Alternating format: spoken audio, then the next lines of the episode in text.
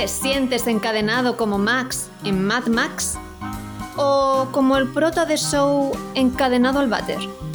¿Como Cary Grant en Encadenados de Hitchcock? ¿Como la princesa Leia con Jabba el Hutt? ¿Te sientes encadenado como Django? Pues aquí rompemos las cadenas. Os damos la bienvenida a un nuevo podcast de Cine desencadenado.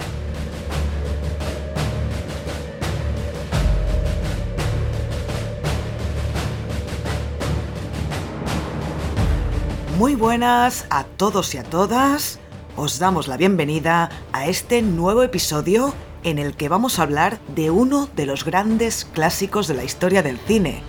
Hoy vamos a hablar de La Gran Evasión.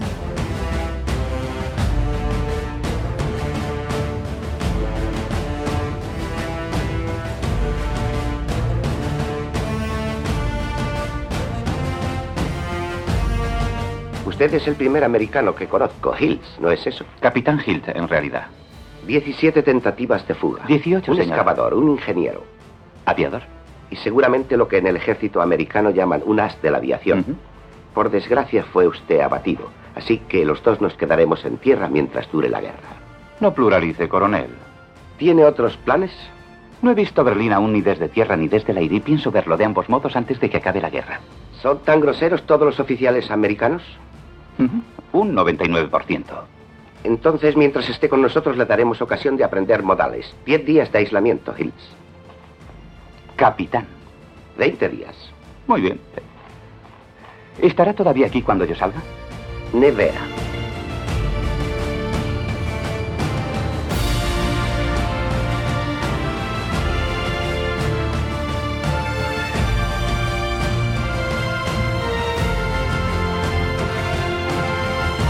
Yo soy Nat y aquí estoy con el cabo Xavi. ¿Qué tal? ¿Cómo estás? ¿Cabo?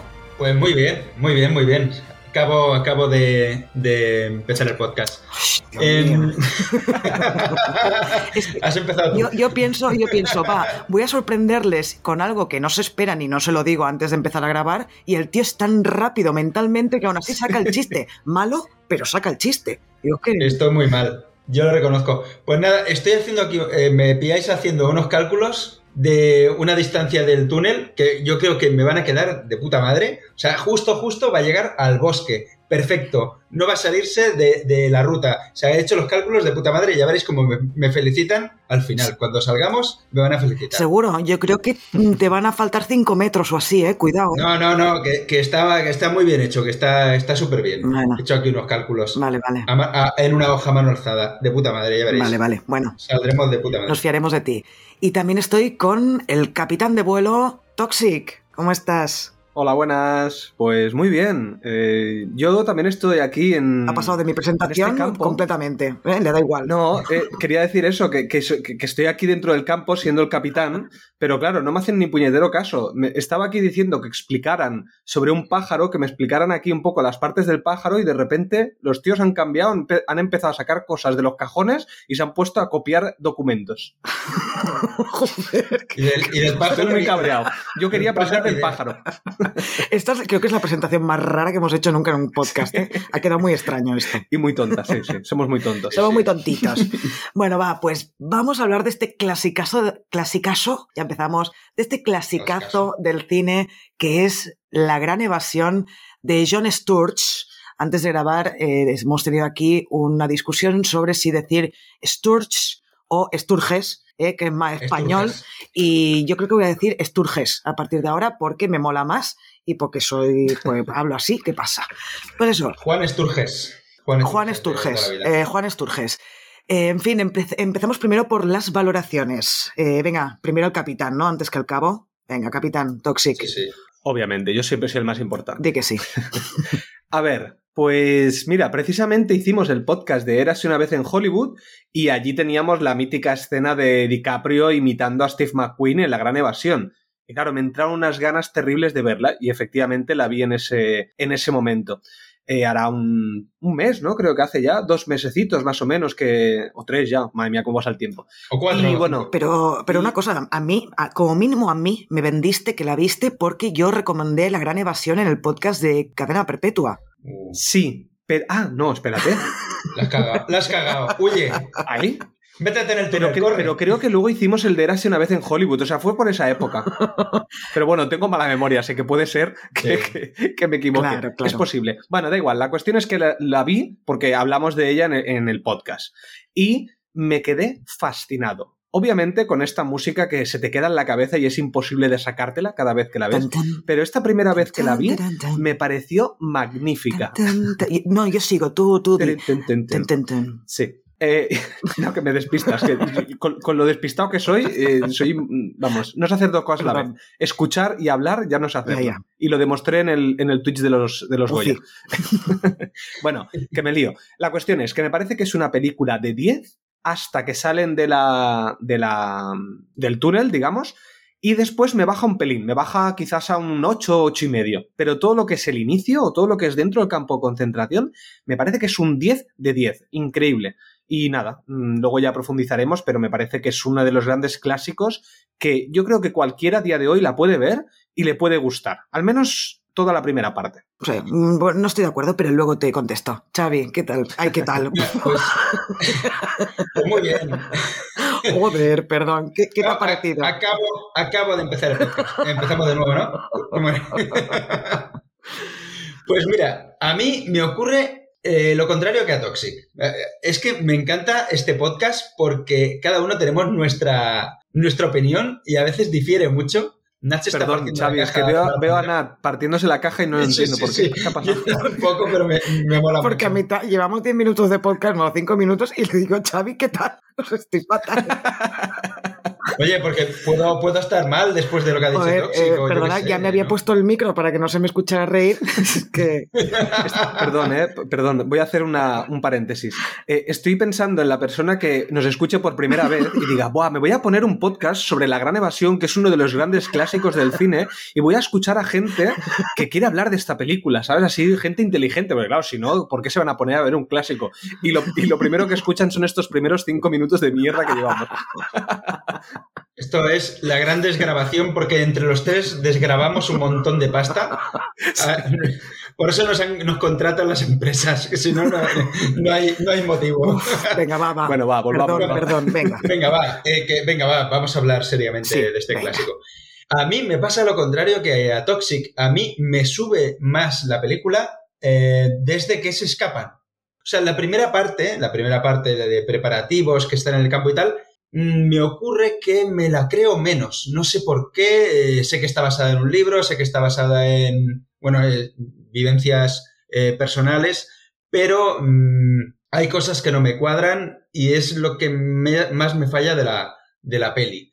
Luego el, momento de la, de la fuga y luego cómo huyen de, de los nazis me parece que me, me parece impresionante a nivel de dirección, a nivel de- pues también de, de la tensión que se genera en esos momentos y a mí me sube bastantes puntos esa peli. Así que mm, eh, no le, no le pongo un 10 y le pongo un 8, porque sí que es verdad que la última, esta última vez que la he visto, mm, como me han chocado más cosas, mm, le baja un pelín, pero sí, obviamente es un clasicazo que hay que tener en cuenta. Es una de las películas, digamos, una de las películas más importantes de la, de la historia del cine. Pero aún así, eh, hay algo que me falla y bueno, lo iremos comentando más adelante, pero para mí es un 8, 8 y medio. Vale, Bu- bueno, ya irás explicando por qué, ya te iremos abucheando Sí. Toxic y yo y ya está. ¿eh?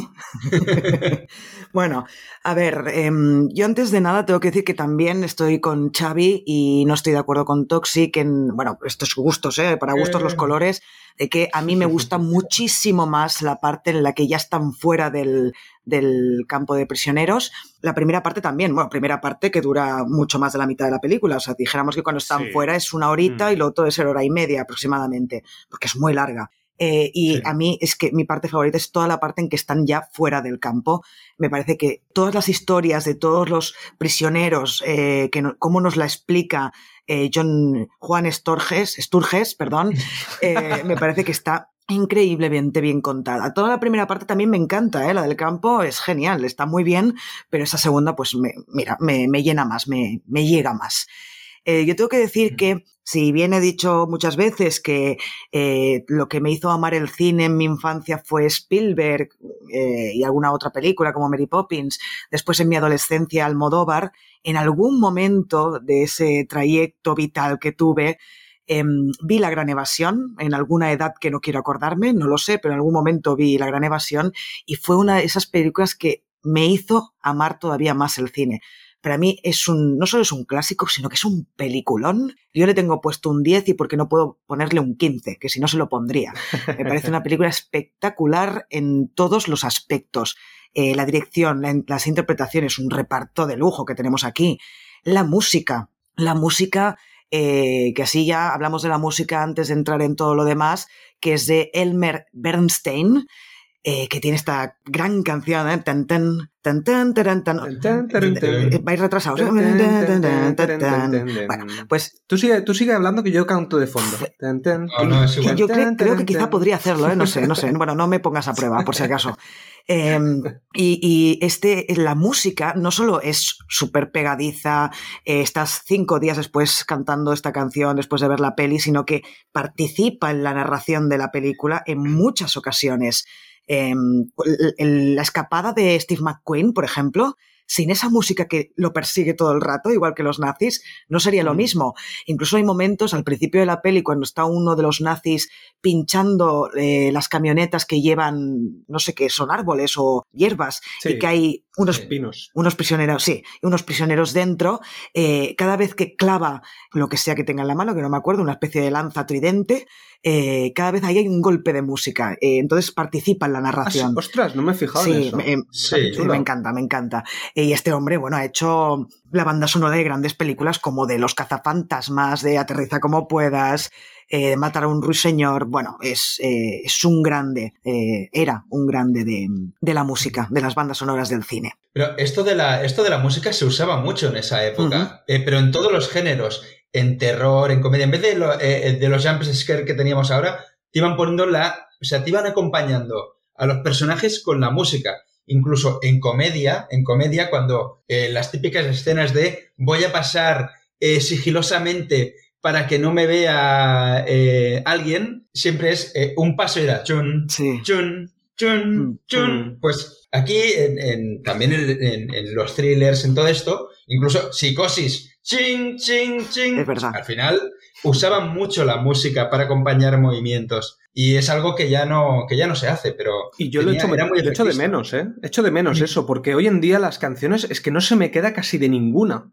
Del 2021, hay del 2022, que yo puedo decir ahora, wow, una, una, banda sonora que se me haya quedado. Ninguna, no puedo decir ni una. Y eso es curioso, porque la, las bandas sonoras, eh, durante, sobre todo, en nuestra vida que hemos tenido, sobre todo en los años 90, era, era muy participativa esa, esa banda sonora. En cambio, hoy en día no, no se utiliza casi. No sé por qué. La culpa es moda también, ¿no? La culpa es del reggaetón. Eso creo.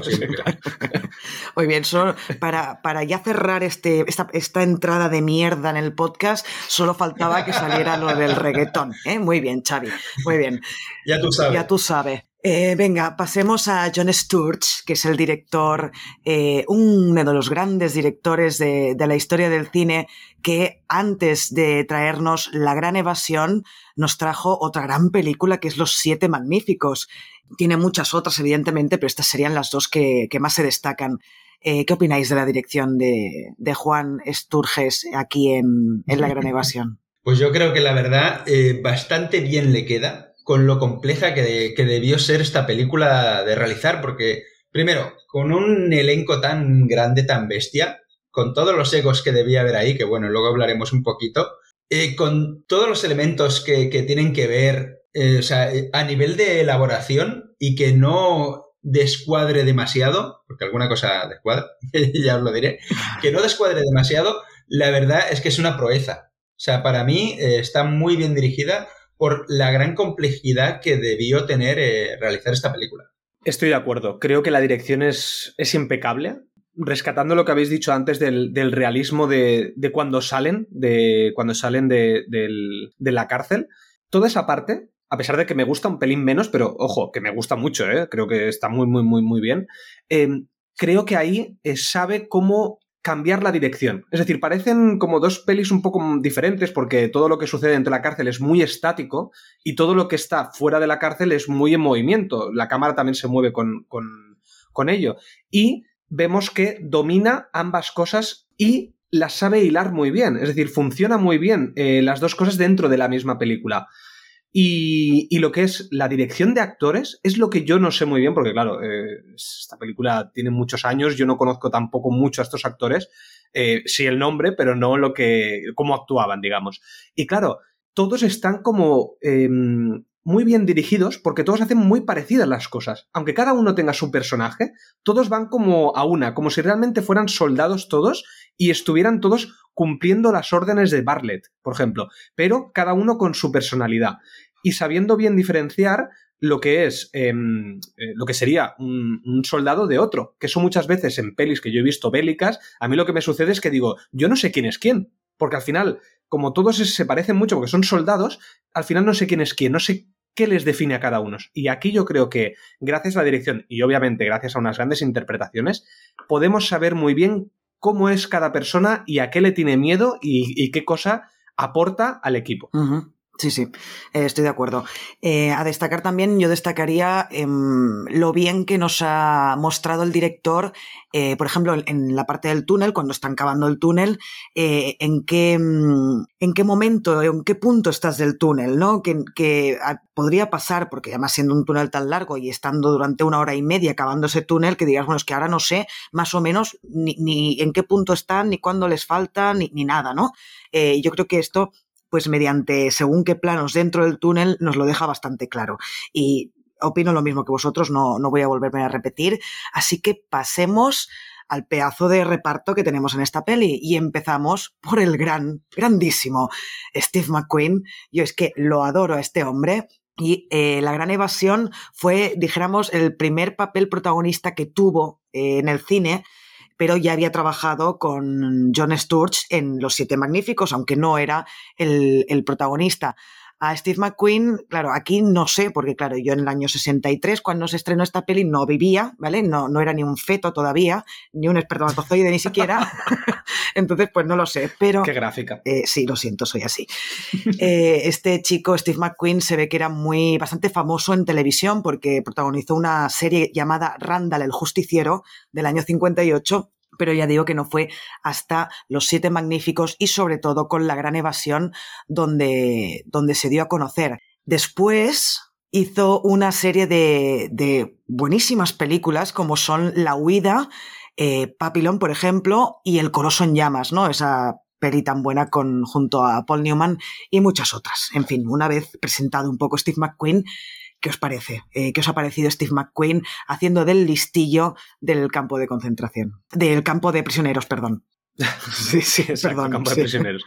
Yo creo que este tío tiene un carisma increíble. Porque precisamente hay una cosa que acabas de decir que yo no estoy de acuerdo. Y es que para mí Steve McQueen no es el protagonista. Es que es un secundario. Es un secundario que aparece muy poco, realmente. Aparece muy poco. Y es capaz de, de que cada vez que aparece en la peli digas, esto es como el argumento principal. ¿Sabes? Como si lo otro fuera un poco más secundario, todo, lo que le, todo lo que está sucediendo con el túnel, y él fuera como el, el, personaje protagonista. Y para mí no lo es. Entonces, creo que es increíble qué bien eh, lo hace este hombre y qué carisma tiene. Yo no, claro, yo no he visto muchas pelis de él, pero es que mm, me parece que el carisma que tiene tiene que, tiene que saltar de la pantalla. Supongo que fuera del, fuera de, mm, de las pelis también debía, debía ser un tío con mucho carisma. Y me recuerda mucho a, a, este año, por ejemplo, que hemos, que hemos tenido a Top Gun Maverick, hemos tenido a Maverick, interpretado por Tom Cruise, que se ha basado en, en este personaje, al menos una parte yo creo que se ha basado, porque es ese, ese, ese, eso de los pilotos o los, los soldados estos que son como rebeldes, ¿sabes? Ese, ese, personaje de ser yo soy un rebelde, ¿sabes? Dentro, de, dentro del ejército, pero hago lo que quiero y lo hago perfecto porque soy el mejor de todos, porque soy el que, el que tiene más habilidad, pues esto es lo que hace este personaje. O sea, me parece increíble. Yo, yo, no sé, habría que preguntarle a Tom Cruise si realmente se ha fijado en la interpretación de Steve McQueen en La Gran Evasión para, para darle forma a, Maverick. Bueno, si lo ha hecho ahora o, lo hizo en los años 80 con la primera de Top Gun, no lo sé. más en los 80, ¿eh? me refiero. Sí, más que el de ahora. El de ahora al final es. Es, un superhéroe, el de, ahora. Sí, es uno de los Vengadores. sí. Pues eh, yo debo decir que sí, que está bien, a mí me, me gusta mucho, so- sobre todo el- más en la segunda parte eh, que en la primera parte de esta película, el personaje de Steve McQueen. Pasa que eh, no sé por qué yo no le veo tanto, ¿no? A, a Steve McQueen como, como actor, al menos en esta Bu- película. Eso te iba a decir. No había que abucharlo, Sí, no había que abucharlo nada. Ahí, Toxics empezábamos ya a buchear a Xavi. Bu, Xavi, fuera. No, es broma. Eh, Perdón, perdón, Xavi. Puedes continuar. Bueno, bueno, bueno, pero sí que es verdad, por ejemplo, a mí me gusta más Steve McQueen en Papillón, por ejemplo, y en El Coloso en Llamas. En esta, al ser tan coral, no sé, su personaje no me acaba de... no, no me cae bien, su personaje directamente. Ay, pues es muy divertido. Eh, Sí, pero cuando se escapa y va haciendo cosas con la moto, eso sí que me gusta muchísimo de él. Ya. Venga, va, pues por cierto que no he dicho Bullet, una de las grandes de Steve McQueen, que si no la habéis visto también os la recomiendo. Eh, pasamos al siguiente, que es James Garner, que interpreta a, Henley, este tío que lo consigue todo. Me, encanta este personaje. Eh, bueno, James Garner era uno de los, eh, de los guapos del, cine, ¿no? En, en ese momento. Y mm, su- la gran peli de James Garner ha sido y fue La Gran Evasión.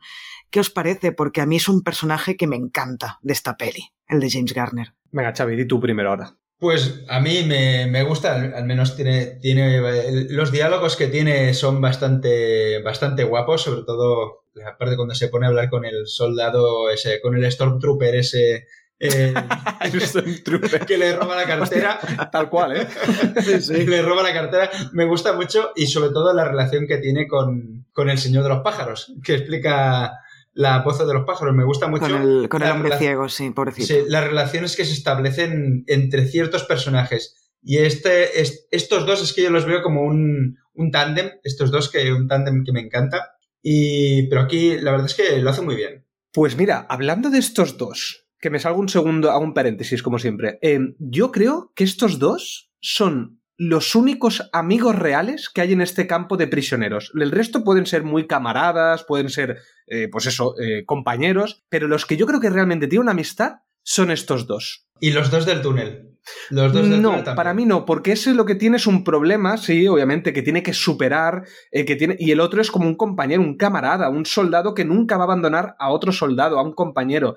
Pero los otros dos los veo como una amistad real, ¿sabes? Es mi opinión, obviamente, ¿eh? No, no es que sea, no es que tenga que ser eh, blanco o negro, pero sí que es verdad que me da esa sensación más de, de que son una amistad que no es una camaradería. No sé, yo estoy de acuerdo también con Xavi, ¿eh? que, que en este caso yo veo la amistad en las dos relaciones. O una gran camadare... camadare... Joder. Camaradería. Camadare... No me sale, ¿eh? es que no me sale la palabra. Venga, imaginaos que he dicho bien la palabra, pues yo la veo, la veo entre los dos. Eh, venga, pues va, después de hacer el ridículo...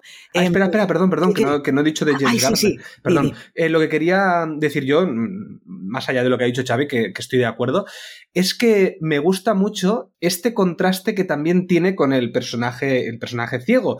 Pero la naturalidad que tiene eh, este personaje respecto a lo que, por ejemplo, es el de, el de Steve McQueen, ¿vale? Porque el de Steve McQueen quizás incluso yo podría pensar que no es real, porque claro, hablarle así a los soldados rivales, esa chulería me parece un poco más, menos real. En cambio, este personaje es como muy realista. Todas las relaciones que tiene con los soldados rivales son como más, bueno, más reales, básicamente. Entonces, Muy bien. eh, eh, me parece coherente cómo avanza su historia. A mí no me resulta poco realista la manera en que el personaje de Steve McQueen le habla a los soldados nazis, porque eh, en la Segunda Guerra Mundial tenían un acuerdo que no existía en la Primera Guerra Mundial, que es que los prisioneros de guerra se les tiene que tratar bien, y él sabe que no lo van a matar por hacerse el chulo, como mucho, pues eso, lo meterán en la nevera eh, 20 días, pero no le pueden hacer nada más porque hay un acuerdo entre todos los países eh, para que no se puedan dar según qué barbaridades que se dieron en la Primera Guerra Mundial, porque siempre se habla de la Segunda,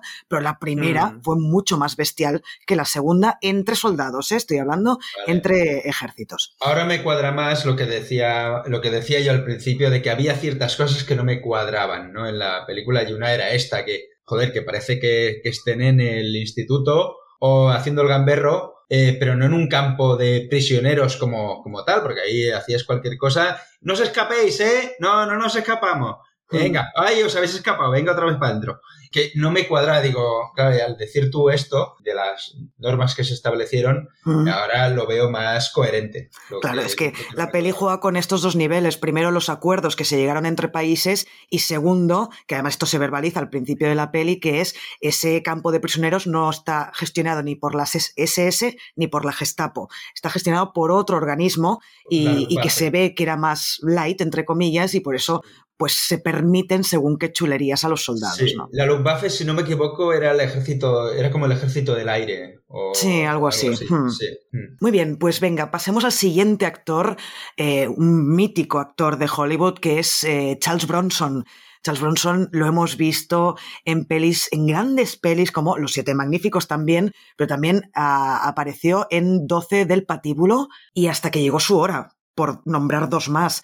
Eh, me encanta este actor, Charles Bronson. eh, me parece además que su personaje está muy bien, ¿no? Porque de repente nos meten ese, esa fobia contra la que él había luchado durante toda la peli mientras estaba acabando el túnel, pero en el momento en que la última vez que se le viene encima el túnel ya no puede más y es cuando le coge un pánico horrible a meterse ahí dentro. Eh, to- todo esto, toda esta profundidad que le dan al personaje me encanta y el actor también. ¿Qué os ha parecido? Pues para mí, para mí es la mejor interpretación que tiene Charles Bronson. O sea, yo siempre, eh, en cuanto a Charles Bronson, siempre me viene a, a la, me- a la mente eh, estas películas que hizo posteriormente, ya con el bigote, con su clásico bigote de Charles Bronson, Sí. ¿vale? Que lo tenían él y se lo iban pasando entre Barry Reynolds y él, se lo iban pasando el bigote. Y cuando les tocaba grabar, se lo, se lo cambiaban. Eh, pues claro, siempre ves el tipo, el tipo duro, el típico tipo duro, tipo una especie de, de, de Clint Eastwood en Harry Callahan, pero, pero más serio, más sobrio, ¿no? Y claro, y, y- no me, eh, o sea, un tío sin sentimientos y tal, pero en esta película es que es, es puro sentimiento lo que, lo que tiene. Y me, y me encanta cómo, cómo interpreta, ¿no? Este, este miedo que, bueno, parece, sí que es verdad que parece un plot twist, que de, de golpe dices, hostia, de, de golpe y porrazo ahora tiene miedo a, a- a la, tiene claustrofobia, eh, o sea, me faltó un poco más de, de recorrido en, en esto, ¿no? Con este personaje, pero sí que es verdad que obviamente se, se entiende, ¿no? Pero que de- quizás es demasiado abrupto, pero él lo hace muy bien, muy, muy bien en esta Mm. película.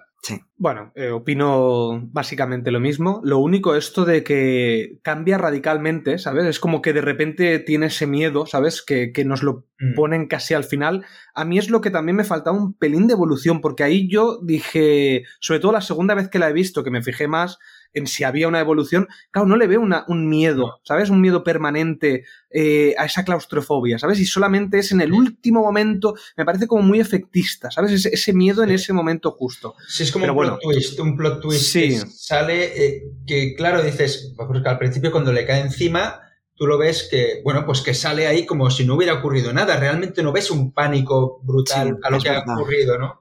Claro, Pero es lo el único pero que le veo eh, a, esta, a esta parte. Y más cuando vemos que ha hecho 17 túneles, ¿sabes? Que incluso él los va bautizando ahí, va marcando que este es el número 17. Claro, a mí eso es lo que me, me faltó un poco. Y ahora me he acordado lo que os quería decir antes, que me había olvidado, es que esta película, claro, hoy en día quizás te falta un poco de contexto. Es decir, lo que tú acabas de decir, Nat, el tema este de, de los... de ¿Acuerdos? los- de los acuerdos, me pasó exactamente lo mismo que a Xavi. Yo tampoco, la primera vez que la vi, no sabía esto. Entonces ha sido ahora la segunda vez que la he visto, que ya sabía, porque ya bien me había estado informando de cositas, de este tema, de que el hecho de que mataran a esos 50 que matan al final de la peli, eso tiene mucho más peso cuando sabes el contexto, porque si no dices, bueno, es que los han matado porque se han escapado, pero es que era normal, ¿no? Que, que los mataran. Entonces yo creo que esta peli, quizás cuando, cuanto más sabes del contexto de la Segunda Guerra Mundial, mejor la entiendes. No es como hoy en día que a lo mejor las pelis eh, son más son más fáciles de entender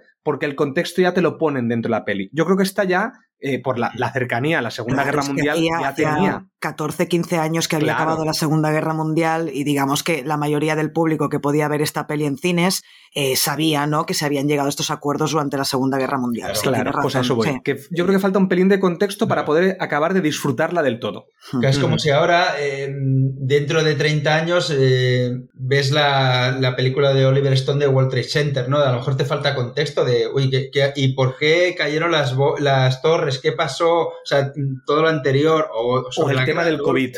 El tema del COVID, que el tema del COVID a lo mejor todos hoy en día hemos llevado mascarilla, por decirlo de alguna manera, y a lo mejor es más fácil contextualizar y no hace falta explicar cosas cuando haces una peli ahora, pero de aquí 20 o 30 años a lo mejor dirás, ostras, pero ¿por qué se quejan de la mascarilla? Yo qué sé, cosas así, ¿sabes? Sí, sí, sí, y por eso creo que esta peli le falta un pelín, un pelín de contexto para acabar de entenderla del todo. También por lo que has dicho de las SS, la Gestapo y, y- y la compañía esta, que yo también ha sido esta segunda vez que lo he entendido un poco más, la diferencia entre, entre los organismos. Ya, bueno, es, es- es cuestión de- del momento histórico en el que se estrenó la película, no por Sí, sí, sí, fallo de guion, no, porque no, es no, eso. no, No, que va, eh, que va. Claro, el, el ejemplo del COVID, pues ahora nadie, una película de hoy en día nadie se va a poner a explicar por qué llevamos más mascarillas, ya lo sabemos Claro, todos, ¿no? exacto, Pero dentro de correcto. 20 años yo creo que se va a entender, pero quizá dentro de 70, pues quizá Eh, no. exacto. Claro, tampoco tiene que ser una clase, una película tampoco tiene que ser una clase de historia. O sea, al No, final no, no, es- sí me parece un acierto, pero me refiero que el contexto, si tú tienes más contexto, yo creo que disfrutas más la peli. Claro, sí, sí, obvia- Mm. obviamente. Pero es eso, Mm. una película también tiene que darte el gusanillo por querer conocer. Eh, Sí, sí, sí, sí. porque A mí yo me... me- lo estaba preguntando todo el rato. ¿Por qué no, eh, por qué no les no les pegan dos tiros? ¿Por qué son tan chulos? ¿Por qué se escapan tanto, no? Y no Claro. les pasa nada. Mm. Claro, eh, Pues mira, ya, ya lo sabemos, ya lo Muy sabemos que es esto. eh, para quien no lo supiera, pues eso, en la Primera Guerra Mundial, aunque no hubiera ningún holocausto ni cosas de estas, fue mucho más bestia que la Segunda Guerra Mundial entre soldados, entre ejércitos Mm. de diferentes países. Esto, como fue una vergüenza y un escándalo, se, mm, se tradujo en acuerdos entre los países para que esto no volviera a pasar eh, en la Segunda Guerra Mundial y por eso eh, a un prisionero de guerra no se le podía tocar. Como mucho, pues eso lo podías meter en, un- en- en un sitio encerrado 20 días y que no hablara en aislamiento, ¿no? Pero Y a día de hoy sigue eso en acuerdo, ¿eh? claro, bueno, es que es normal, Mm. es que Sí, sí. eh, se, se ve que fue horroroso lo que se llegó a hacer en la Primera Guerra Mundial. En la Segunda, después los hijos de puta de los nazis hicieron de todo con los judíos o con toda la gente que no les molaba, que no les caía bien o que decían que venían de- del demonio. Pero eh, entre soldados, entre ejércitos, pues no, no se dio esto. Bueno, aunque no se dio, pero ya vemos al final de la peli que al final matan a los 50 soldados Mm. eh, ingleses, estadounidenses, eh, cuando no los deberían haber matado, ¿no? Esto... sí, eh, sí, ya, esto ya lo, de- ya ya lo veremos. Después, iremos sí, a esa escena que... ya lo hablaremos. Vale, y lleven- eh, llegamos al último actor del que vamos a hablar, luego ya saldrán más, porque claro, hay un montón, eh, que es el gran Richard Attenborough. No hemos reparado en gastos en Jurassic Park, eh, que además, eh, bueno, ya lo digo, que claro, todo el mundo lo, lo conoce por, por este papel en Jurassic Park, pero es que también este tío tiene un Oscar a Mejor Director por la película Gandhi. Eh, Gandhi se llevó Mejor Película, Mejor Actor y Director a Richard Attenborough. También dirigió varias películas. Eh, a mí es que me ha encantado verlo, bueno, siempre me ha encantado este personaje, pero verlo de joven, que además no se parece en nada a su No. yo viejo. O sea, no se parece en nada. Es increíble cómo ha cambiado, cómo cambió este señor. Yo, yo, claro, empecé a ver la peli y yo no sabía quién salía. Porque yo me lo pongo normalmente cuando me recomendáis alguna, no me pongo a ver quiénes actúan, sino que se lo miro después. Y claro, yo decía, bueno, este tío, bueno, tenía mucho carisma, me estaba gustando mucho el actor, cómo lo estaba haciendo. Y cuando después vi que era el de Jurassic Park, digo, ostras, digo, pero si no se parece absolutamente en nada. O sea, es que no se parece en nada. Mm. Nada, nada, Claro. A mí, a mí me pasó, a mí me pasó que, claro, no me acordaba tampoco que salía Richard Attenborough. Y, y claro, yo tengo el, el- el- en el móvil, tengo el Chromecast, entonces en el móvil tenía el Prime Video en el modo actores, este, este que te El, van el saliendo X- X-Ray se llama. X-Ray, este.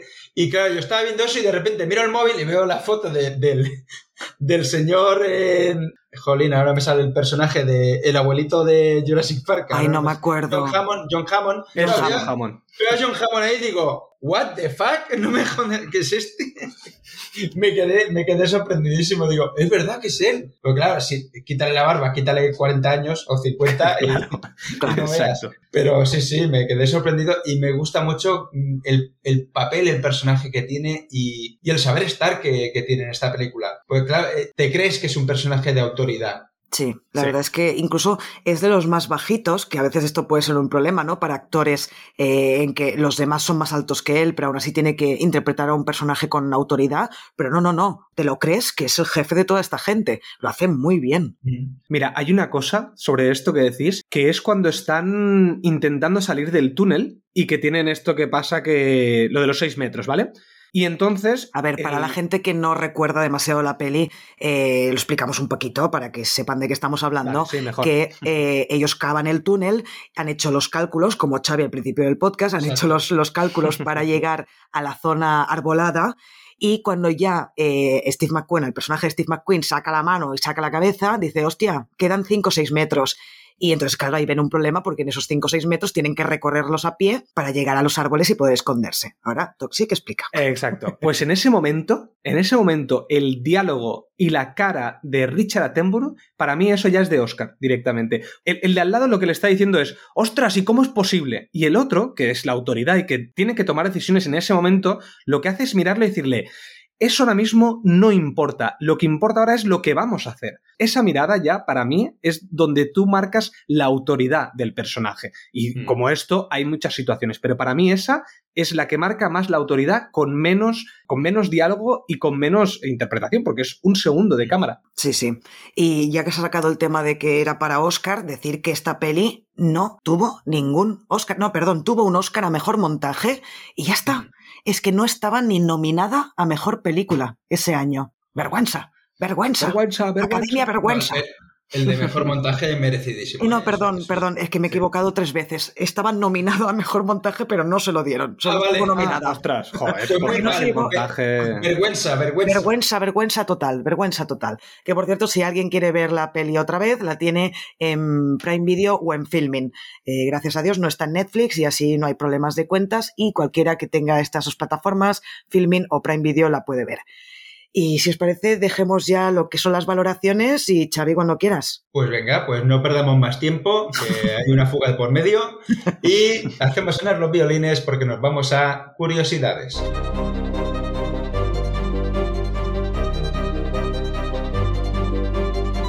Bueno, he dividido en producción, actores y historia, ¿vale? En cuanto a producción, pues tenemos eh, como primera curiosidad que Wally Floody, que es el rey del túnel eh, de la vida real, que se inspiraron para, para hacer eh, este el personaje de, de Danny. Sí, porque, perdón, Xavi, no sé si lo hemos dicho, que esto está basado en hechos reales y aparte también está basado en un libro de, Claro. de Paul Bighill, eh, Sí. pero son hechos reales. Esta fuga se dio realmente. Sí, sí, sí. Y a, a Paul Bigley le, le explicaron, o sea, los eh, fugados, me parece que uno de ellos, eh, Wally Floody, le narraron todo lo que había ocurrido y de ahí surgió el libro, cambiando nombres, cambiando, cambiando cosas, pero la, la fuga fue real. Entonces, el, el verdadero rey del túnel, eh, que fue, bueno, realmente fue trasladado a otro campamento junto a- justo antes de la fuga, o sea, no, no, no se fugó eh, en esa gran evasión, eh, fue asesor de los cineastas y casi a tiempo completo durante más de un año. O sea, estuvo en el, en el rodaje. Eh, pues explicando pues todo, todo lo que había ocurrido. O sea, era el. Imagínate que alguien que vivió eso te, estás, te está dando soporte en la película. Un lujazo increíble. A ver, eh, una curiosidad muy curiosa, que es que durante los periodos de inactividad, mientras estaban haciendo la peli, se pidió a todos los miembros del elenco y del equipo, eh, incluso yo que sé, a todos, eh, Steve McQueen, James Garner, a los trabajadores de- de- del lugar, se les pedía que tomaran hilos delgados de caucho negro de 5 pulgadas y los anudaran alrededor de, otros más gruesos. Esto, al final, lo que, lo que hicieron es que todos estos nudos eh, y estos cables eran las bobinas y cercas de alambre de púas que se ven a lo largo de la película. Todos estos alambres donde se enreda, por ejemplo, el personaje de Steve McQueen, Ah, todo esto era, era hecho de goma. O sea, que tú lo ves y estás sufriendo y dice que se va a cortar por mil, por mil Sí, sitios. sí. No, no, todo eso estaba hecho de, de goma, de caucho, que pues que lo, lo fabricaron lo- el elenco sin saber qué estaban haciendo. Le decían, ir, ir atando esto, te aburres, te aburres, pues ponte a atar estas cosas, que luego Hombre, lo claro. usaremos". Aprovecha que tienes ahí a 250 actores y que hagan algo, ¿no? Pero está muy bien la escena de esa de Steve McQueen cuando se atrapa. Sí, sí, sí, que sí. yo, yo ayer cuando la estaba volviendo a ver pensaba, ay, Dios mío, es que se parece que, sean, que sea real el alambre. Parecen reales. Sí, sí, es brutal, pues muy bien hecho. Otra curiosidad es que esta película fue filmada en un bosque alemán, o sea, no se hizo en Croacia como se hacen ahora las películas o en Almería, el sitio baratitos, no, se fueron a Alemania eh, para, y para dejar espacio para el campamento hubo que derribar varios árboles. Se ve que el director John Sturz tuvo que mostrarle al ministro de Interior de Alemania Occidental los planes que tenía para la película y para poder obtener el permiso para eh, quitar esos árboles, tuvo que prometer plantar dos árboles por cada árbol talado cuando terminara la producción. Es decir, repoblaron esa zona y... ¿Lo hizo? ¿Lo hizo? otra vez. Eso se dice. Eso en principio sí. También utilizó al elenco, ¿no? También, Exacto. Venga, jardineros que ya, ya, sabemos que sabéis plantar cosas, pues ahora, y cavar, sobre todo cavar, ¿no? Pues, cavar. pues ahora plantar árboles. Vale, ahora nos vamos a, a los actores. Tenemos a, a Don Pleasance, que es este actor que va perdiendo la vista de forma muy bestia en, en- en la película. Realmente era un tripulante de la Royal Air Force durante la Segunda Guerra Mundial y su avión fue derribado, como le ocurre también en la película al Sí. final, ¿no? Eh, tras lo cual se convirtió en prisionero de guerra y fue torturado por los alemanes. Cuando ofreció amablemente un consejo al director John Sturges, se le pidió cortésmente que guardara sus opiniones, ¿vale? O sea, en plan, vale, que sí, que sí, muy bien. Eh, no. Más tarde, otro actor del set le informó a Sturges que Pleasence eh, había estado encarcelado del campo de prisioneros de guerra alemán. Y entonces Sturges solicitó su consejo técnico y su aporte sobre la precisión histórica desde ese momento, ¿no? O sea, primero le claro. dijo, vale, sí, muy bien, tira, tira, tira, tira para allá, anda a molestar a otro lado. Y luego dijo, coño, Y el otro le contestó, ahora sí, ¿no? Ahora sí. ahora te jode. Y el otro le echó ahí cal en los ojos para que te deje. Dice, "A tomar por culo".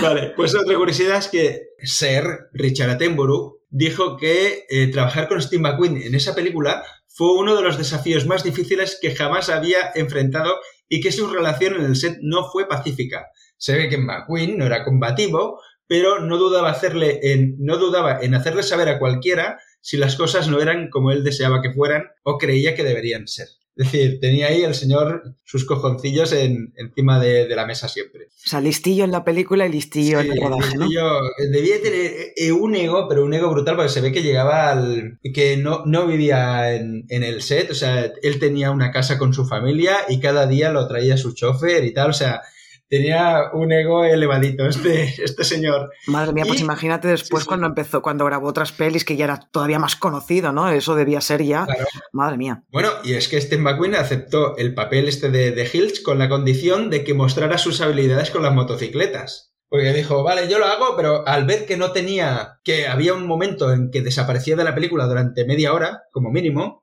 Dijo, vale, si, si yo hago esto, eh, me, me voy a lucir con la, con la moto. Y lo hace, realmente. sí lo hace. eh, se luce bastante, condujo su propia motocicleta, pero hubo una cosa que no hizo. El salto de metro y medio sobre la cerca Hombre, no es que, a ver, hombre, es que eso era pod- imposible. Podría haberlo hecho. Pero bueno, esto fue hecho por un amigo de McQueen, Bud Atkins, eh, que tenía una tienda de motocicletas en el área de Los Ángeles y eh, pues lo reclutaron para hacer este truco.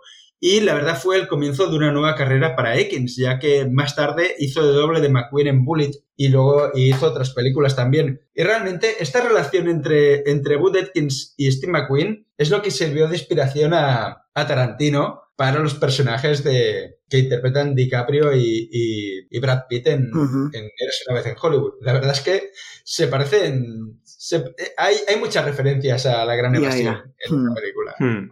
Ahora vamos a hablar de Charles Bronson, eh, que interpreta al jefe de excavación de, de túneles, pues aportó su, su experiencia al plató realmente, porque había sido minero de carbón antes de dedicarse a la actuación y le dio consejos al director sobre cómo mover la tierra. Como resultado de su trabajo en las minas de carbón, Bronson sufría de claustrofobia, al igual que su personaje. O sea, fue todos estos años que hicieron que desarrollaran una claustrofobia, igual que, Ah. igual que su personaje, que de tanto excavar túneles al final ya dices, tío, hasta la, hasta la polla, ¿no? De, de tanto excavar túneles.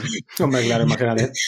Entonces, eh, aportó, aportó bastante este personaje. Y otra cosa de Charles Bronson, que me hizo mucha gracia, es que durante la filmación, Charles Bronson, Bronson conoció y se enamoró, Bronson. conoció y se enamoró de la esposa de David McCallum, este actor tan rubio, tan rubio, tan rubio que parece alemán, que bueno, es el que fallece en las vías del tren Sí. cuando la- lo acribillan. Pues, bueno, pues durante la producción, Charles Bronson conoció a su mujer y se, se enamoró de ella y le dijo, en broma, le dijo a McCallum que se la iba a robar. Pues, ¿qué ocurre? Que en 1967 eh, Jill Ireland, que es esta mujer, y McCallum se divorciaron y ella se casó con Charles Bronson. Wow, wow, wow, salseo, salseo. ¿Cómo te salseo gusta el sálvame, eh? ¿Cómo te gusta Sí, el sálvame, Xavi? eh? Ca- Cada, cada podcast nos sorprende.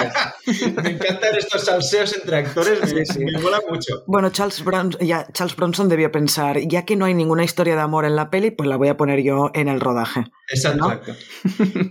Y ahora, una curiosidad, pero que es una leyenda urbana. Porque a lo mejor, viendo la película, a mí me ocurrió, yo estaba convencido de que era él, pues no. Em, hay una leyenda urbana de que Harrison Ford aparece en esta película como un extra no acreditado que no habla. Realmente cuatro años antes de su primera aparición acreditada en una película o en televisión. Eh, ¿Os habéis fijado eh, cuando entran en el tren Richard Attenborough y, y- y el otro compañero que hay un chico vestido con como las con- vestido de las juventudes hitlerianas, Sí. lleva un traje tipo, bueno, tipo Boy Scout, Ajá. pues yo mm, todo mucha gente ha pensado que ese era Harrison Ford, la verdad es que se parece mogollón, yo os, os- os insto a que volváis a ver esa escena, Eh, se parece mogollón, pero no hay, no hay indicios de que sea él, primero porque esta película se rodó íntegramente en el sur de Alemania y lo más probable es que fuera una persona local que fue contratada como extra. Claro. Y el segundo hecho es que a- al examinar de cerca a, a ese chico, eh, parece tener en la barbilla como un hoyuelo tipo Kirk Douglas que eh, Harrison Ford no tiene.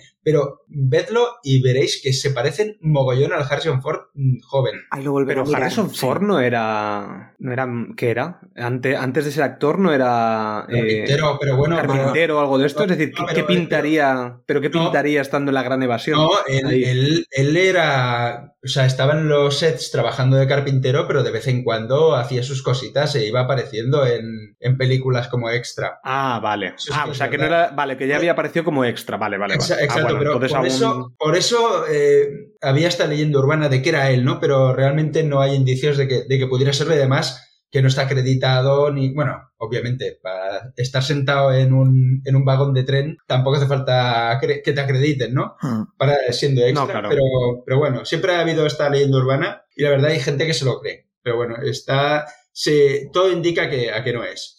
Vale, en cuanto a historia, cuatro, eh, cuatro curiosidades muy rápidas. Los preparativos de escape en la vida real involucraron a 600 hombres que trabajaron durante más de un año. Eh, la fuga realmente tuvo el efecto deseado de desviar los recursos alemanes incluida la duplicación del número de guardias después de que la Gestapo se hiciera cargo del campamento de la Luftwaffe. Al final, 600 personas para eh, querer, 600 personas que trabajaron para que 250 escaparan, cuando al final fueron 70, 76 o 75. Pero todo el mundo colaboró, aunque no tuvieran pensado escaparse, o que no, o que no estuviera previsto que escaparan todos. Este campamento, el campamento real, se puede visitar hoy en Sagan, en Polonia. Eh, se ve que ahora es una ruina que se utiliza principalmente con fines arqueológicos, pero hay una réplica de este campamento que se encuentra a 40 kilómetros al sur eh, y donde se puede, te puedes meter en un modelo del túnel Harry por el que se escaparon. Pues hay un modelo en el que te puedes meter para verlo. Yo no me meto en un túnel. No, no, no, no. Mi claustrofobia no me deja. No. Y, y todo lo sucio que está. que está eso. Imagínate, imagínate, antes tengo que limpiar eso. Eh, ameno, dice, oye, tú enlósamelo, me lo dejas con mármol, con mármol bien, bien limpiado, bien lavado, y ya veremos si me meto, ¿no? Bueno, y, y, y, y Nat, te apagaremos la luz cuando estés dentro. ¡Uh! ¡Qué! Uy, qué momentazo es en la Y peli! sellamos, y sellamos las salidas con... Ay, qué Sois malvados, ¿eh? Sois muy malos. Y, absorbemos todo el aire. Con la bomba de aire, ¿no? Le vamos quitando. En vez de ponerle oxígeno, le quitamos. Quitar. Algo más, que me decapiten al final o algo así, ¿no? Madre mía. Fuego. Qué mala No, no, gente somos. Fuego Sí. no, porque si no hay oxígeno no, no puede prender. Claro. Ahí te libras, ahí te has librado. Mm. Vale. bueno, pues dos más. Y una es que Hitler realmente exigió la ejecución de todos los fugitivos capturados. Realmente, eh, lo que decíamos, una vez fugados, se ve que Hitler dijo, la madre que los parió, me los voy a cargar a todos. Pues resulta que Göring y Himmler, eh, que sabían que el fin de la guerra cada vez estaba más cerca y del previsible resultado de la misma y de lo que los iba y de la exigencia de responsabilidades que se les, que se les podía venir encima, trataron de evitarlo. Trataron de decir, mira, tío, no hagas esto, que encima nos van a, nos van a meter más años o lo que sea, ¿no? Pero al final consiguieron que Hitler limitara el número eh, y ejecutara solo a 50 y tratar sin éxito de disfrazarlo como una muerte de intento de fuga y no como un fusilamiento. Si es que al final Hitler tenía su corazoncito. eh, al final era, era, era buen chaval Hitler, era, era colega. Vamos, majísimo. Ha pasado la historia por ser un buenazo este hombre. Claro, Ujú. era, y era vegano, animalista, eh, lo tenía, lo tenía todo. Grandísimo hijo de puta. hijo de pe- vale, y al final, pues eh, los tres verdaderos prisioneros de guerra que escaparon fueron los noruegos Per Bergsland y Jens Müller, que escaparon en barco a Suecia después de tomar un tren de Sagan a Stettin, y también se escapó el holandés Bram van der Stok, que viajó por Europa hasta España. Aquí cambiaron los personajes, pero más o menos vemos eh, un final similar al que tuvieron, ¿no? Estos, estos tres fugados reales. Bueno, y hasta aquí las curiosidades que tenía. Pues venga, va. Vamos a entrar ya al análisis de la trama.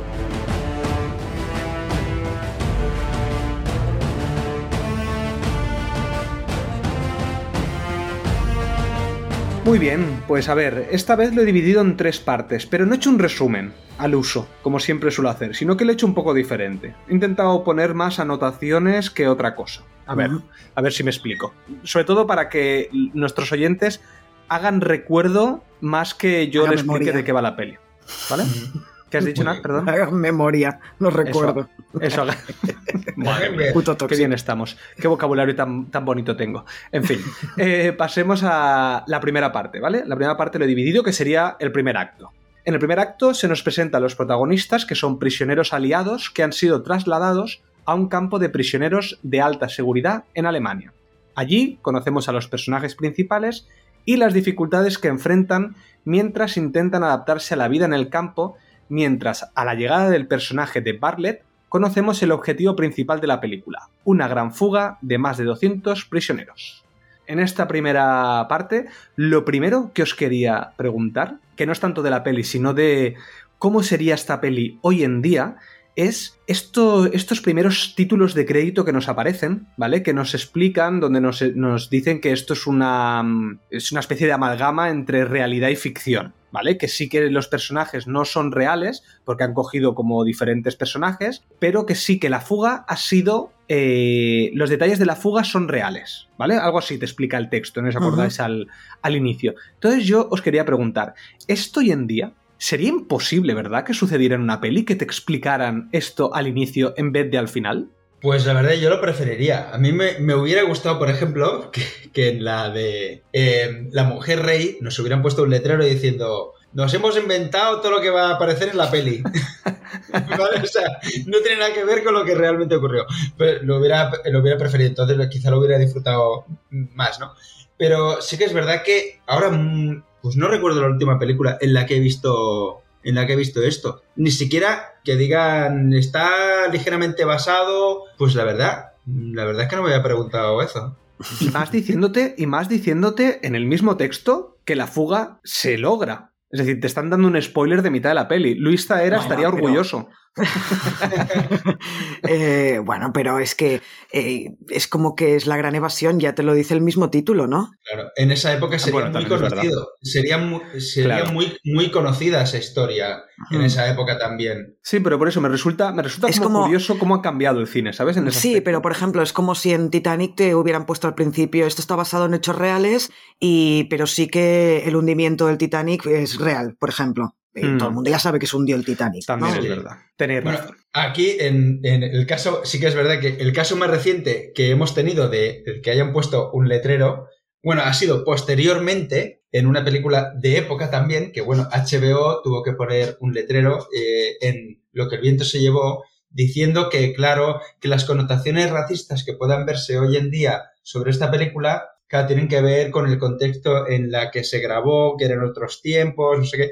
Tuvieron que dar una sobreexplicación de por qué la peli eh, tiene cosas, tienen un blanqueamiento de de la esclavitud. O ¿En serio no- han puesto un cartel diciendo esto? No, no sé si ya lo han quitado o no, pero hubo un momento en que, bueno, cuando surgió lo del Black Lives Matter, tuvieron, primero quitaron la película, los Madre de. HBO, y luego la volvieron a poner por- con, ese, con ese aviso de que, ay, es que eran otros tiempos. Claro que eran otros tiempos y hay que saberlo, ¿no? Pero bueno. Es- eh, pero explicarlo es absurdo. Y mira, ya sabéis que yo soy la primera que no aguanto cosas racistas, homófobas o machistas en una peli de hoy en día. Pero en una peli de hace mm, 50, 60, 70 años Eh. es necesario, es necesario, señores. es necesario. Es necesario. sí. A veces, a veces es necesario porque. eh, Estamos entrando en una, en una pero- época de estupidez máxima que da miedo, ¿eh? Da mucho Pero, miedo. sa- esto. ¿Sabes lo que es eso para mí? Eh, Eso que, que has dicho, em, ese cartel para mí es mansplaining. Esto de que alguien te tiene que explicar algo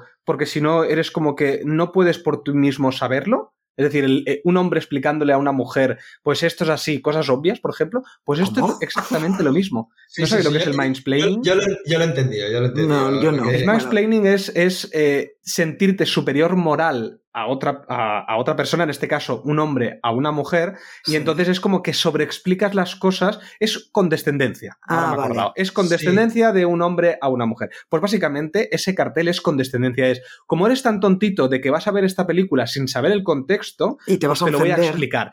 Coño, realmente lo que tienes que hacer es tú buscar el contexto. Igual que en la gran evasión nos pasaba esto que decía que faltaba contexto. Sí, falta contexto, pero lo puedo buscar yo. No hace falta que, Sí. que 70 años después me vengan a poner un cartelito del contexto. No hace Bueno, falta. Toxic, es que otra cosa, otra cosa que a lo mejor te falta por saber es que hubo una campaña eh, contra esa película. Eh, Es que este es el problema. O sea, yo el problema Bueno, no lo veo en que eh, HBO ponga un cartel, sino que ya me he imaginado que HBO hizo esto porque hubo quejas de gente que se quejó que se quejó de que la película, pero vamos, bueno, es que es eso, estamos entrando en una época Sí, en una de estupidez máxima que a mí me da mucho miedo, porque si no eres capaz de decir, vale, estoy viendo una película que tiene 70 años y que por lo tanto va a haber eh, frases racistas o machistas o lo que sea, oye, eh, pues no la veas, coño, no la veas y ya está. Pero que tenemos que Mm. quemar todo lo que se ha hecho hasta hace 10 años. Es que, es que no, no lo entiendo. En fin, volvemos Pues a la sí. gran evasión. Venga, va, volvamos a la peli.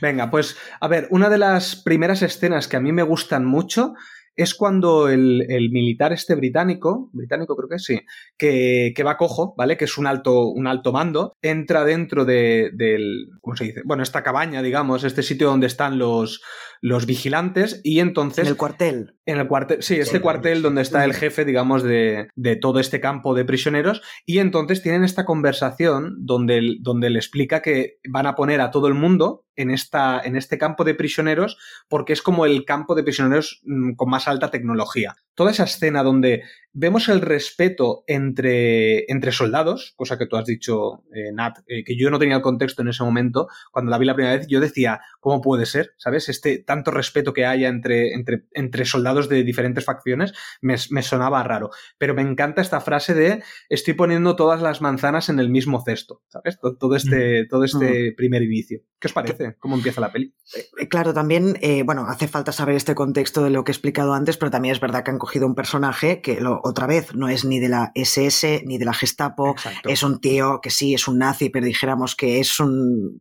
poquito, entre comillas, bueno, dijéramos, o más permisivo, ¿no? Y que esto da mucho juego en la peli. Claro, si tú pones ahí un Mm. cabronazo que a la mínima que hable un, abre un prisionero a la boca, lo manda al calabozo, eh, pues ya la mitad de la peli no la puedes rodar. Entonces tienes que coger un personaje que te dé juego.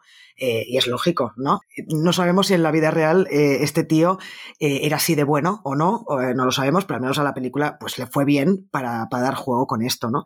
Me parece genial esa primera escena porque es una, ya una gran presentación de cómo va a ser la relación de los prisioneros con los soldados. Y ahí ya te plantan un montón de semillas para que puedas después entender un montón de cosas que van a pasar, como esta buen rollo, entre comillas, porque, por ejemplo, eh, no solo que permitan chulear, sino que hay un momento, por ejemplo, cuando eh, el día que es el 4 de julio, que sirven el alcohol y empiezan a tocar, que esa escena me encanta, eh, con el, cómo es la, la música de... Eh, a ver si suena la música ahora en en Evox mientras estamos hablando de esto. Eh, esa escena me encanta. Entonces, todas estas cosas que se permiten en un campo de prisioneros es extraño, es raro, ¿no? Pero con esa escena ya te están diciendo que, bueno, vamos a intentar hacerlo lo mejor posible y pasar estos años que tenemos que estar aquí lo mejor posible, ¿no? Y, y además le dice, le dice, la obligación de un soldado es intentar escapar y si no lo consigue, su obligación es intentar que el enemigo use todos sus recursos para evitarlo. Esa frase ya te está planteando de Sí. qué va la peli, ¿eh? Y como, como- como- lo que van a estar intentando todo el rato. Claro. Y además, eso ya se ve al momento cuando ves ahí que van a ir a buscar leña al bosque. Ya hay, unos intentan ya meterse con los rusos, eh, meterse entre los rusos para salir. Otros se lanzan al carro. Pero claro, todos lo saben. Unos saben que se van a meter y los otros saben que van a intentar evitarlo. O sea, es el, el jugar el gato y el ratón, pero sabiéndolo. O sea, ya, ya saben de antemano que va a ocurrir todo eso. Por eso, en el momento en que los van a pinchar, dice, a ver, voy a silbar para que salgáis porque ya saben que estáis ahí y os van a pinchar. En- con la horca esa que, que hablábamos antes. Sí, y aquí también tenemos la escena de esta que hizo DiCaprio en, en una vez en Hollywood, que es cuando, cuando meten por primera vez en la nevera al personaje de Steve McQueen también, eh, que obviamente yo cuando vi esa escena digo, ay, es, es ahí, es ahí, es ahí donde, donde estaba la peli de Érase una vez en Hollywood. Sí. Ahí estaba DiCaprio. Pero, pero yo digo una cosa, con este personaje del rey de la nevera, eh, el pobre hombre este, a ver, los otros también la lían y no lo meten en la puñetera nevera ni un día. A este cada dos por tres que vive ahí, vive en la nevera, pues le llaman el rey de la nevera porque era su casa ya. Pero es que cada dos por tres está yendo el pobre desgraciado. Vale que pero es que se... también yo, yo entiendo que es el más, o sea, si te pones en, en el lugar del soldado alemán, es el más hostiable el personaje de Steve Sí. McQueen. Le, O sea, le dice- tienen ganas. Le Claro, dice ganas. 10 le dice algo de 10 días y el otro le vacila y dice 20 días. O sea, es que este es un vacileta el tío. Es que- Y además sí, le dice, sí. todos los soldados americanos somos así. sí, es verdad. Yo creo que es porque es americano y han ido ahí a, a tocar los huevos con el desembarco en Normandía. Sí, sí. Bueno, va, pues os avanzo al segundo acto, que este es el más largo, que aquí tenemos todo lo que sería los intentos de los prisioneros de guerra de planear y ejecutar su escape del campo. Los personajes deben enfrentar varios obstáculos y desafíos a medida que trabajan en la creación de tres túneles de escape. Que por cierto, no sé si tenéis los nombres, que ahora no me acuerdo. A ver si, me Era- lo- si los buscáis. Em, lo Espera, que sigo, lo sigo. Ves buscando, momento. ves buscando, Xavi. La tensión aumenta cuando en la celebración del 4 de julio los nazis descubren el túnel más avanzado. Después de varios intentos fallidos, los prisioneros finalmente van a realizar un intento masivo de fuga. Bueno, aquí Bueno. tenemos los... Ah, Xavi, di. Los tengo, son eh, Tom, Dick y Harry. Al final Tom, Tom es el que encuentran y Dick y Harry es el que iban a ir en paralelo y al final, al final solamente usan Harry porque eh, Dick lo usaron realmente para, eh, para acabar de meter la tierra del otro. O sea, eh, como estaba ya medio construido Dick y tenían que acabar Harry, pues dijeron, mira, no nos la juguemos más sacando tierra afuera. Entonces todos los escombros le iban trasladando Ah, al, otro túnel. Eso es la Pues, realidad, entiendo. en la realidad, Vale. y bueno, aquí también se intuye, porque al final solamente usan uno, que era Harry, que era el que salía desde los lavabos. Sí. Hmm, Sí, sí, sí, sí. Pues mira, aprovechando esta parte, os pregunto, ¿qué os parece el personaje de Yves? Este chico que va con, que va con Steve McQueen, que es un personaje que se está volviendo loco y que quiere salir sea como sea. Y en el momento que eh, llega el 4 de julio y descubren el túnel, este tío pues se, se- se acaba, entre comillas, suicidando, porque se lanza contra la Entre verja comillas, para- no. Bueno, sí. Sí, sí. Bueno, entre comillas, porque no se suicida él, sino que va para que lo maten. Pero sí, Mm. al final es un Sí. suicidio, sí, sí, sí. ¿Qué opináis de este personaje? Porque a mí me gusta mucho. Os, os pongo un poco en contexto porque os pregunto esto. Hago mansplaining, por cierto. Eh, Gracias, si no, no te entendería. eh, le- me gusta mucho este personaje porque todo lo que estamos viendo, más o menos en la peli, es bastante cómico. La peli tiene bastante comedia. Sí, y sin embargo. Este es el personaje más trágico, al menos de, de la primera, del primer y segundo acto. Claro, es que toda la comedia acompaña siempre a Steve McQueen. Siempre la comedia se sitúa en Steve McQueen. Quizá después hay algún punto en otro personaje, pero sobre todo es el de Steve McQueen. Y claro, este personaje al principio pues lo acompaña, ¿no? Y entonces eh, es como, por ejemplo, cada vez que los meten en la nevera, suena la musiquita, tan, tan, tan, tan, tan, tan, y es una música bastante alegre, ¿no? Entonces le da Sí, como un aire sí. cómico a la escena. Y este tío es que me parece eso lo más trágico de, de toda la peli, Mm. casi. Es espantoso cómo ves, porque salen, debe salir en cuatro escenas. Pero en Sí, esas sí. cuatro escenas, cada vez le va cambiando la cara de la escena, eh, conforme a la, a la escena anterior. Y en la última, cuando descubren el, el túnel, cómo el tío ya, es que se lo ves en la cara, ya nos lo habían dicho, ¿no? Hay una conversación cuando está el, el capitán y también está ahí Steve McQueen que le dicen eso de, podrías, cuando te escapes, pues decirnos cómo está el panorama y volver a venir aquí y así pues el plan de fuga sale mejor. Ahí le, le preguntan antes, tu compañero ya se le ve que cada vez está peor psicológicamente hablando, ¿no? Y el otro dice, sí, no sé qué. Y vemos en ese momento cuando dice, bueno, es que no aguanto más aquí, ya no aguanto más mi vida en este Mm. campo y decide eso, irse a la, Sí. a la alambrada sabiendo que lo van a matar, claro. Claro. Y una pregunta, a ver si, a ver si me ayudáis a acabar de entender cuál era el puñetero plan que tenían el personaje de Steve McQueen y el, y el, y el topo este, el personaje de Yves, porque explican cómo van a, a escaparse. Pero me pareció tan surrealista, en plan, es que me los imagino como buceando en, en la tierra. O sea, realmente querían hacer esto. Bueno, lo hicieron, además- lo hacen, Esa lo era la hacen. intención. Lo hacen, pero es que no puedo, soy incapaz de visualizar eh, cómo lo harían. Soy incapaz de, de imaginarme a alguien como pegando brazadas o excavando mientras echa la tierra para atrás, pero bajo tierra, es decir, enterrados y sacando de vez en cuando una, una cañita para respirar. Es que Buenísimo lo de la cañita. soy- porque, y además los demás dicen, hola, qué buena idea. Yo, pero ¿cómo qué buena idea? Bueno, ¿Cómo- dice, si no entiendo es tan cómo lo hacen?". absurda que es genial, o algo así, dice. Sí. Sí, sí, algo así. Y luego cuando los ves, y yo primero eso, que no visualizo cómo huevos lo harían, pero luego cuando los pillan y los ves llenos de barro hasta las orejas, y más comidos de mierda que el palo en gallinero, lo ves ahí como vuelve a la nevera, hechos un cromo, todos embarrados, me hizo muchísima gracia. O sea, es que además son golpes de efecto de sitcom, de mm, los han pillado, Sí. y lo segundo que ves es cubiertísimos de, de- de tierra. O sea, me hizo mucha gracia, pero es que sigo sin ver cómo huevos lo Bueno, harían. y Es- perdón, antes de que se nos pase esto, aquí hay una, un miticazo en la historia del cine que es el guante de béisbol de Steve McQueen. Que no se nos pase comentar esto. Y tengo que decir que la primera vez, que no recuerdo muy bien cuando la vi, infancia, adolescencia, la primera vez que vi esta peli, cuando acabé, lo primero que le dije a mi madre fue, quiero un guante y una pelota de béisbol. quiero ser Por como si me Steve encierras en la McQueen". habitación. No, bueno, mis padres no me encerraban, pero, pero sí, es que ¿quién no, no conoce esa escena? Aunque no hayas visto la peli, ese momentazo de Steve McQueen con el guante de béisbol. Es que es una escena mítica de la historia del cine. No, Sí. no, no contribuye para nada a la peli, ¿eh?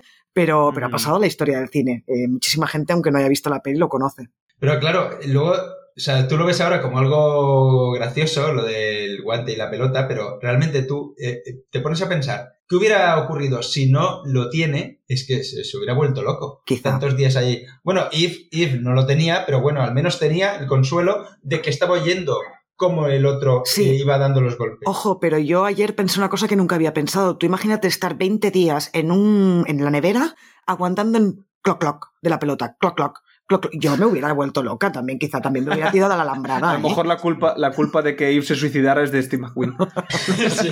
Es que claro, ese cloc cloc constante, yo no sé. Pero a, a lo mejor Eve también lo necesitaba oír ese ruido. Hombre, obviamente eh, también dormiría sus, sus más de ocho horas, entiendo, pues si, si no tienes otra cosa que hacer, duermes, ¿no? Pero, pero supongo que el otro también lo necesitaría, oír al otro cómo iba haciendo ese, ese sonido repetitivo y constante. Hmm. También Pero yo me fijé, blanco, al ¿eh? fin y al cabo. Me fijé que no, no siempre lleva el guante, ¿eh? Cada vez que entra a la nevera no lleva el guante. Solamente lo lleva creo que la primera vez y la última. Es que creo que le encierran tres veces o cuatro. Sí, pero es la segunda vez que se lo dan. La segunda vez se lo dan. Alguien, uno de los compañeros le da el guante. Ese es el, en el último, que se lo tira, que es en el último, que además es buenísimo, porque es las- una de las últimas escenas, que es cuando el otro ha conseguido que se hayan escapado todos, el tío está cabreado, pero bueno, va hacia la nevera y uno de ellos, creo que es el otro americano, el tercer americano, creo que es el que le tira directamente, pero Sí. muchas veces no lleva, la, muchas veces, una, una mínimo no lo lleva Hmm. cuando entra a la nevera. Es que me No fijé. No, Ahí no me acuerdo, no me acuerdo. Porque, porque yo pensé, si yo soy los de ahí, eh, un soldado de estos, yo se lo quito. Digo, en vez de la- aquí a la nevera te meto, pero vamos, y la pelotita de los huevos. Para que, pa' que te aburras. En fin, ¿qué más? Va, cositas. Eh, por ejemplo, todos los planes estos que tienen para quitar la tierra. eh, bueno, para quitar la tierra, esto de hacer el, el costura para poder hacer los trajes que van a necesitar cuando salgan. Porque claro, esto es muy curioso. La fuga no es salir de la cárcel, sino es salir de la cárcel y poder escapar de Alemania. Bueno, Alemania y, creo que Francia, ¿no? También, porque estaba invadida en ese momento. De hecho, el, objetivo es llegar a la estación de ferrocarriles. Ese es el objetivo. Claro, no es solo salir del agujero, no solo salir del túnel. Es, tengo que tener la ropa, los papeles, todo para que yo pueda llegar a coger un tren y salir de aquí. Claro, mm. sí, sí, sí, sí, sí, sí. ¿Y qué os parece todo estos, todas estas cosas que se van inventando, como darle martillazos también al a un pico que está fuera mientras el de dentro va picando? o, cantar, o, cantar, eh, mientras están cerrando cosas, ¿no? Para, para que no se oiga. A mí me parece eh, una maravilla toda, toda esa planificación. Sobre todo, sobre todo, me encantó lo de la ropa. Que, que le dieran tanto, tanta importancia al tema de, del sastre, ¿no? Pues dice, tú eres el sastre y te dice, mira, he usado. Y además que te dice, bueno, lo puedo hacer así, así, así, ¿cómo lo prefieres? Porque puedo hacer una chaqueta de cuello, de cuello más grande, de cuello más pequeño, hago así y lo convierto en una gabardina. Es alucinante la explicación que da y el detalle que tiene eh, explicando cómo con un traje militar consiguen hacer ropa civil. O sea, me parece brutal. Y también lo del aire, lo de la tiñen del aire. Hasta tiñen la ropa. Sí, y después también, también tenemos esto de que quitan las las tablas de madera de las camas, que tenemos ese momento cómico en que un tío se sube a la litera de arriba y se cae hasta abajo, ¿no? Y también, esto ya lo comenté en el podcast de Cadena Perpetua, pero siempre que veo Cadena Perpetua, ese momento en que sale siempre Tim Robbins y saca la tierra por los pantalones, eso es de la gran evasión. Eh, es que es, yo creo que Frank Darabont se basó en la gran evasión para esta idea, porque es que cada vez que salen fuera y llevan la tierra y la tiran por los pantalones, eso es una idea genial para sacarse la tierra de encima. Claro, en ese caso Stephen King también, que, escribió la. Ah, bueno, claro, sí. Pero me parece, y diría que en la de Fuga de Alcatraz también hacen algo parecido, que también se van deshaciendo de los trocitos de pared que. es que no recuerdo nada de la Fuga de Alcatraz. No me acuerdo. Creo que sí, creo que sí, pero claro, es que al final eh, realmente ellos lo. Bueno, lo inventaron, pero me gusta mucho también, no solamente que dicen vamos a esparcir la tierra, sino que, ojo, que la tierra va a salir húmeda, va a tener un color distinto. ¿Qué vamos a hacer para camuflarlo? O sea, es que está todo detalladísimo. Sí, por si alguien... claro, y dice, vamos a, plantar cosas para que tengamos un huerto y vais ahí a hablar con los de ahí y vais soltando la, tierra ahí. Me parece magnífico. cuando hacen el paso, es el paseo este militar, ¿sabes? Que van paseando, los, primeros lo tiran y los últimos lo esparcen, ¿sabes? y que debían, debían, pensar los, eh, los soldados nazis de joder, vaya polvareda levantan estos caminando, ¿no? Porque... joder con el paso británico, no veas. Eh, sí, sí, y también cuando los, el, momento en que descubren el túnel está muy bien porque no es el típico descubrimiento de, ay, os hemos pillado con las manos en la masa. No, es muy bueno porque al, tipo este, al Stormtrooper, se le cae el café y entonces ve que el café no se queda encima del suelo, sino que baja hacia abajo. Entonces coge la jarra, tira más café y ve que sigue bajando hacia abajo. Entonces descubren ahí que hay un túnel, pero que bien lo tenían tapado, ¿eh? O sea, fue pura casualidad. Os quiero preguntar una cosa de esto que acabas de decir, Nat. Y es eh, sobre este personaje, el Stormtrooper, que ya lo hemos bautizado. Bueno, sí, que es el, el, alemán que dijéramos que tiene buena relación con, el personaje este que lo consigue todo, ¿no? Eh, que es un poco tontito también. Exacto. Pues normalmente nosotros tenemos personajes, ¿vale? En, el cine en general me refiero, ¿eh? Tenemos personajes donde tú ves que es una mala persona o es tal y al final lo acabas redimiendo el personaje, de alguna manera lo quieres redimir. Me da la sensación que con este personaje es al revés. Es decir, este personaje, que es un, también es un alemán, es, es un rival, digamos, nos lo están planteando como que es muy tonto, como que está, es gracioso, incluso te puede caer bien, es un tío que cae bien, porque dices, bueno, pues está aquí por necesidad, ¿vale? Está aquí porque no tiene, eh, creo que tenía otro empleo o algo así y acaba aquí porque están en guerra. ¿Qué es lo que hacen aquí? Para hacer lo contrario de redimir el personaje es que éste sea el que encuentre el túnel, el que acaba jodiendo a todo el mundo. Es decir, en vez de redimirlo, pues hacer lo contrario. Es que no sé cómo sería al revés, pero básicamente creo que es eso. En vez de redimirlo, hacerlo al... Pues dimirlo será, ¿no? Eh, no Exacto, dimirlo. Dimirlo, claro. dimirlo.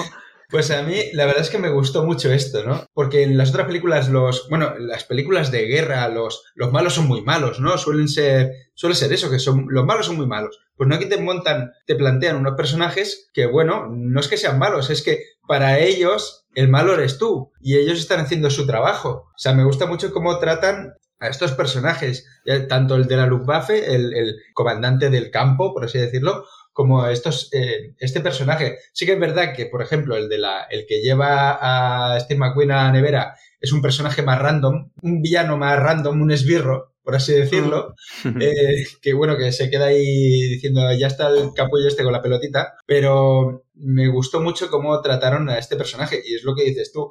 Dice, mira, no es tan tonto, realmente ha, conseguido descubrir eso, y me, me gustó mucho cómo, cómo hacen, cómo redimen al personaje. Si queréis, pasemos a hablar del momento de la fuga en el túnel, o sea, no cuando ya han salido, sino todo el proceso ¿no? de la fuga. Que bueno, tenemos este personaje, el de Charles Bronson, que ahora descubrimos que tiene pánico. Incluso él dice, mira, sabes que yo no salgo porque voy a, a, poner a todo el mundo en peligro, pero el compañero le dice, no, no, ya iré contigo, no sé qué.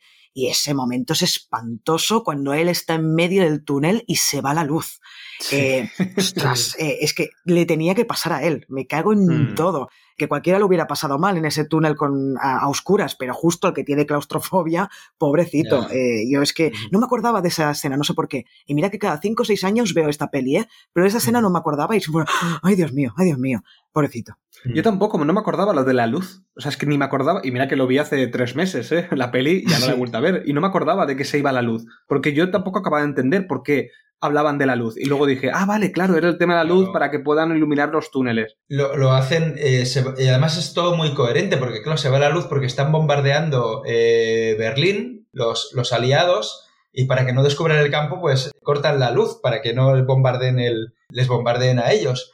Y claro, es muy coherente que, que se vaya la luz de los, de los túneles. Está muy bien pensado. Sí, está muy bien pensado, sí. Porque además entiendo de que, de que no querían tener las velas porque eso consumiría oxígeno, me imagino. Claro, entiendo que sí. Era por ese tema también. Que además el tema de la bomba esta de aire, que has dicho tú, Xavi, que te hemos ignorado, eh, me parece brillante. O sea, el tema de la bomba de aire, a mí no se me habría ocurrido de que hay que meter aire, ¿sabes? O sea, son cosas que das como por hechas de que sí, que habrá aire en un túnel. Pues no, hay que meter la bomba te lo plantean todo muy bien porque, claro, ese aire es para el que esté cavando en ese momento, pues que, que pueda hacerlo, ¿no? Y ves la, la, salida del aire, o sea, con, eh, el, justo la boquilla del aire, que hay uno bombeando y el otro recibiendo el aire casi en la cara, porque está picando ahí al lado y, lo bueno es que eso le va entrando el oxígeno donde está él. O sea, me gustó mucho que todo tiene una explicación y todo tiene un sentido en, en la película.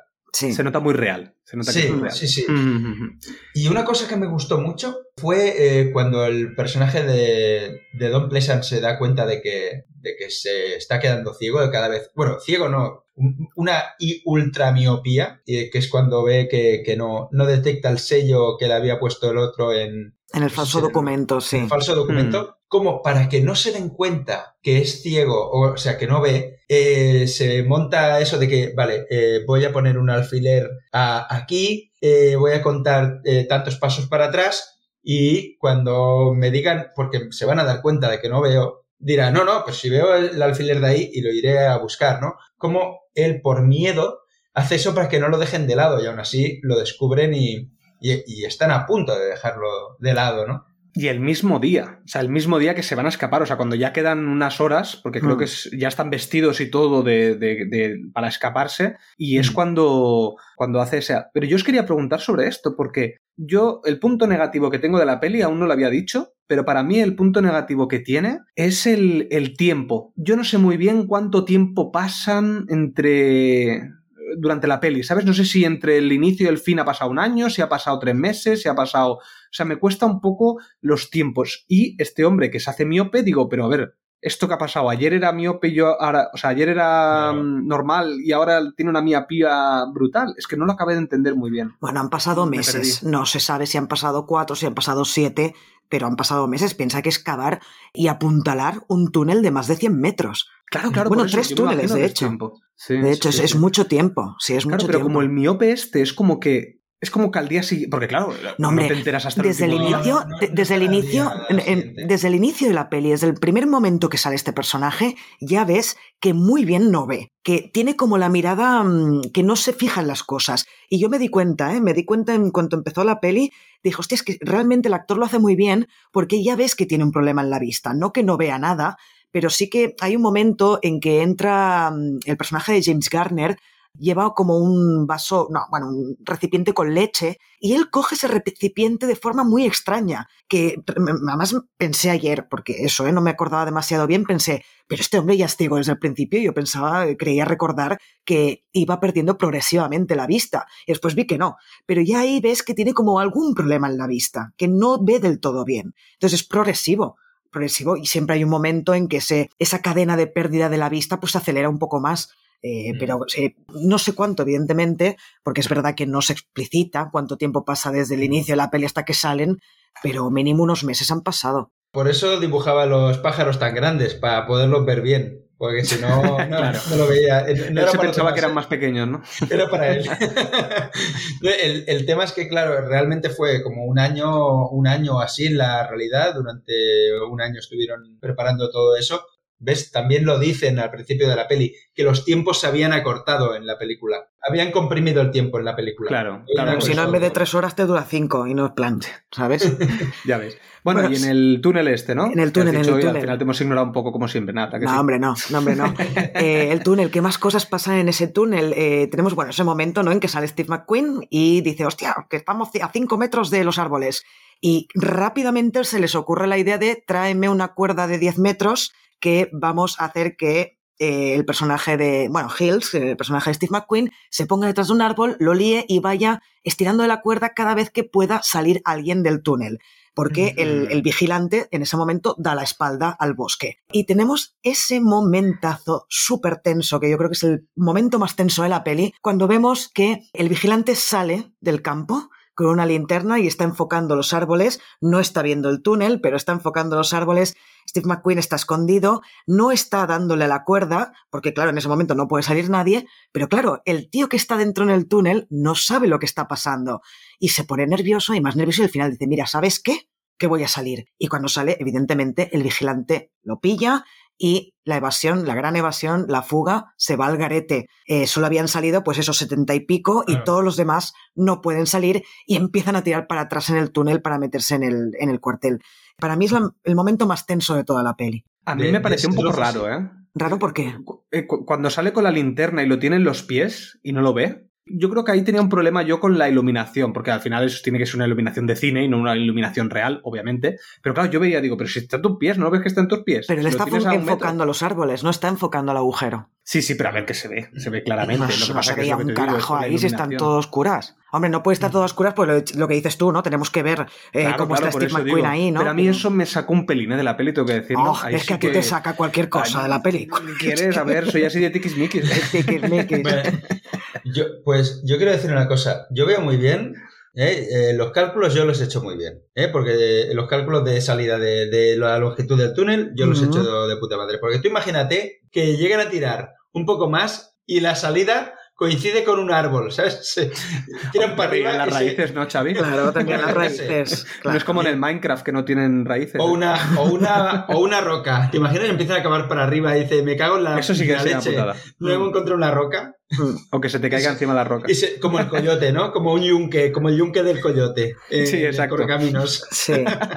Ay, perdón, que me acabo de, acordar de, otra escena que eh, es una de mis cosas favoritas de la peli que es cuando mm, este chico que luego irá con el personaje de Richard Attenborough está, bueno, eh, están practicando lo del pase del pasaporte, ¿no? Y entonces están practicando el alemán o cómo sería la entrevista con un alemán. Y uno de ellos mm. empieza a hablar alemán y él le contesta en inglés, oye, hablas muy bien alemán. Y el otro le contesta en inglés. Y dice, ojo, que aquí ya te hubieran pillado.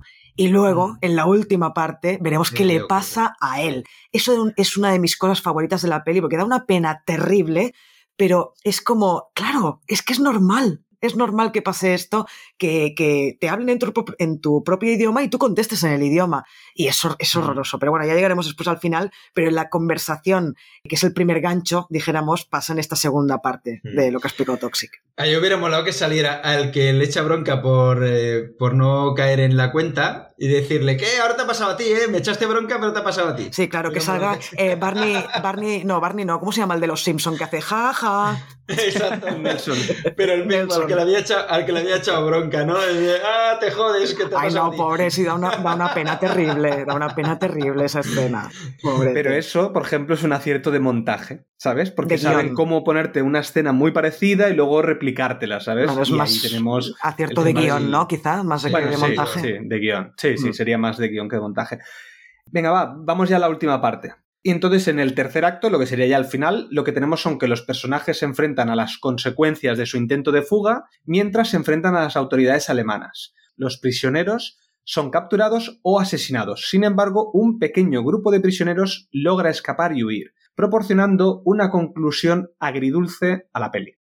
Bueno, aquí tenemos toda esta parte que yo decía que a mí me bajaba, pero ojo, que me bajaba, pero que no digo que sea malo, ¿eh? Al revés, si es que le pongo, si esto fuera la peli, toda esta parte le pondría un ocho y medio, un 9. ¿eh? Además hay escenas míticas como la persecución de Steve McQueen con la moto, que yo creo que eso es... Es, es... ¿Es historia del cine? Sí, también sería historia del cine, sí, sí, sí, sí, sí. Pues para mí, ya os digo que esta es la parte que más me gusta porque te das cuenta de que, bueno, solamente con escaparte de una prisión no, no está. Ya, ah, porque muchas películas es, ay, me he escapado de la prisión, fin. No, no, ahí empieza los verdaderos, es que no puedo estar seguro, no sabes cuándo vas a estar seguro. Lo que pasa es que también parece un poco exagerado, ¿no? Que dice, joder, eh, vale que nos están buscando, pero que, que, sospechen de nosotros a la mínima de cambio eh, cualquier persona que en cualquier sitio te puedan pillar, que obviamente puede ocurrir. a mí no, me parece exagerado, al revés, pensé, ¿cómo es que no hay más, más guardias, eh, sobre todo en la estación de tren, ¿no?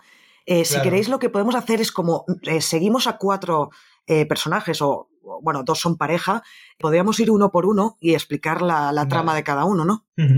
Eh, antes de eso, perdón, que quería acotar esto. A mí me parece muy realista y ¿sabes por qué? Porque esto sí que es verdad que tú dices, hostia, ¿cómo puede ser que siendo tanta gente que están separados y tal, que no encuentren un camino sin gente o sin soldados o sin tal? Pero yo pensé, cuando sucedió el, atentado en Barcelona, cuando sucedió el atentado en Barcelona, en agosto del 2017, si no me equivoco, una de las cosas que, que pasó en Barcelona fue el cierre de Barcelona. Y al fin y al cabo, para salir de Barcelona hay unos 5 o 6 caminos que puedes tomar. En el fondo es muy difícil. Entonces, eh, yo estaba pensando, si yo ahora me tengo que ir de aquí a Madrid, por ejemplo, sí, hay muchas carreteras, habrá muchas cosas que hay eh, donde puedas ir, pero al fin y al cabo hay pocas. Siempre tú puedes marcar sitios y te vas a encontrar siempre a un policía, si realmente quieres cerrar ¿eh? algún sitio. Entonces, esta parte a mí me pareció súper realista. A pesar de que me gusta un pelín menos, me parece que es mucho más realista que todo lo que sucede en la primera parte. Ya está, eso quería acotar, perdón. Y además la, sensación de, peligro constante. Realmente a mí me puso muy nervioso este, hmm. todo este tramo con cualquiera de los personajes. ¿eh? Sí, a mí también. Es que me parece que es que está. Es excelente toda esta parte, es que es absolutamente maravillosa toda la parte de los cuatro personajes que persigue la cámara, está increíble. Bueno, si queréis empezamos, mm, por ejemplo, como ya hemos comentado antes, lo de Richard Attenborough y, y el compi, ¿cómo se llama el actor? Ay, yo este hombre lo es el de McDonald, es el eh, McDonald. Es Gordon Jackson. Gordon Jackson, vale. Pues el de estos dos, eh, que los vemos que llegan a la estación de tren, cogen el tren y se suben y allí vemos que, bueno, van...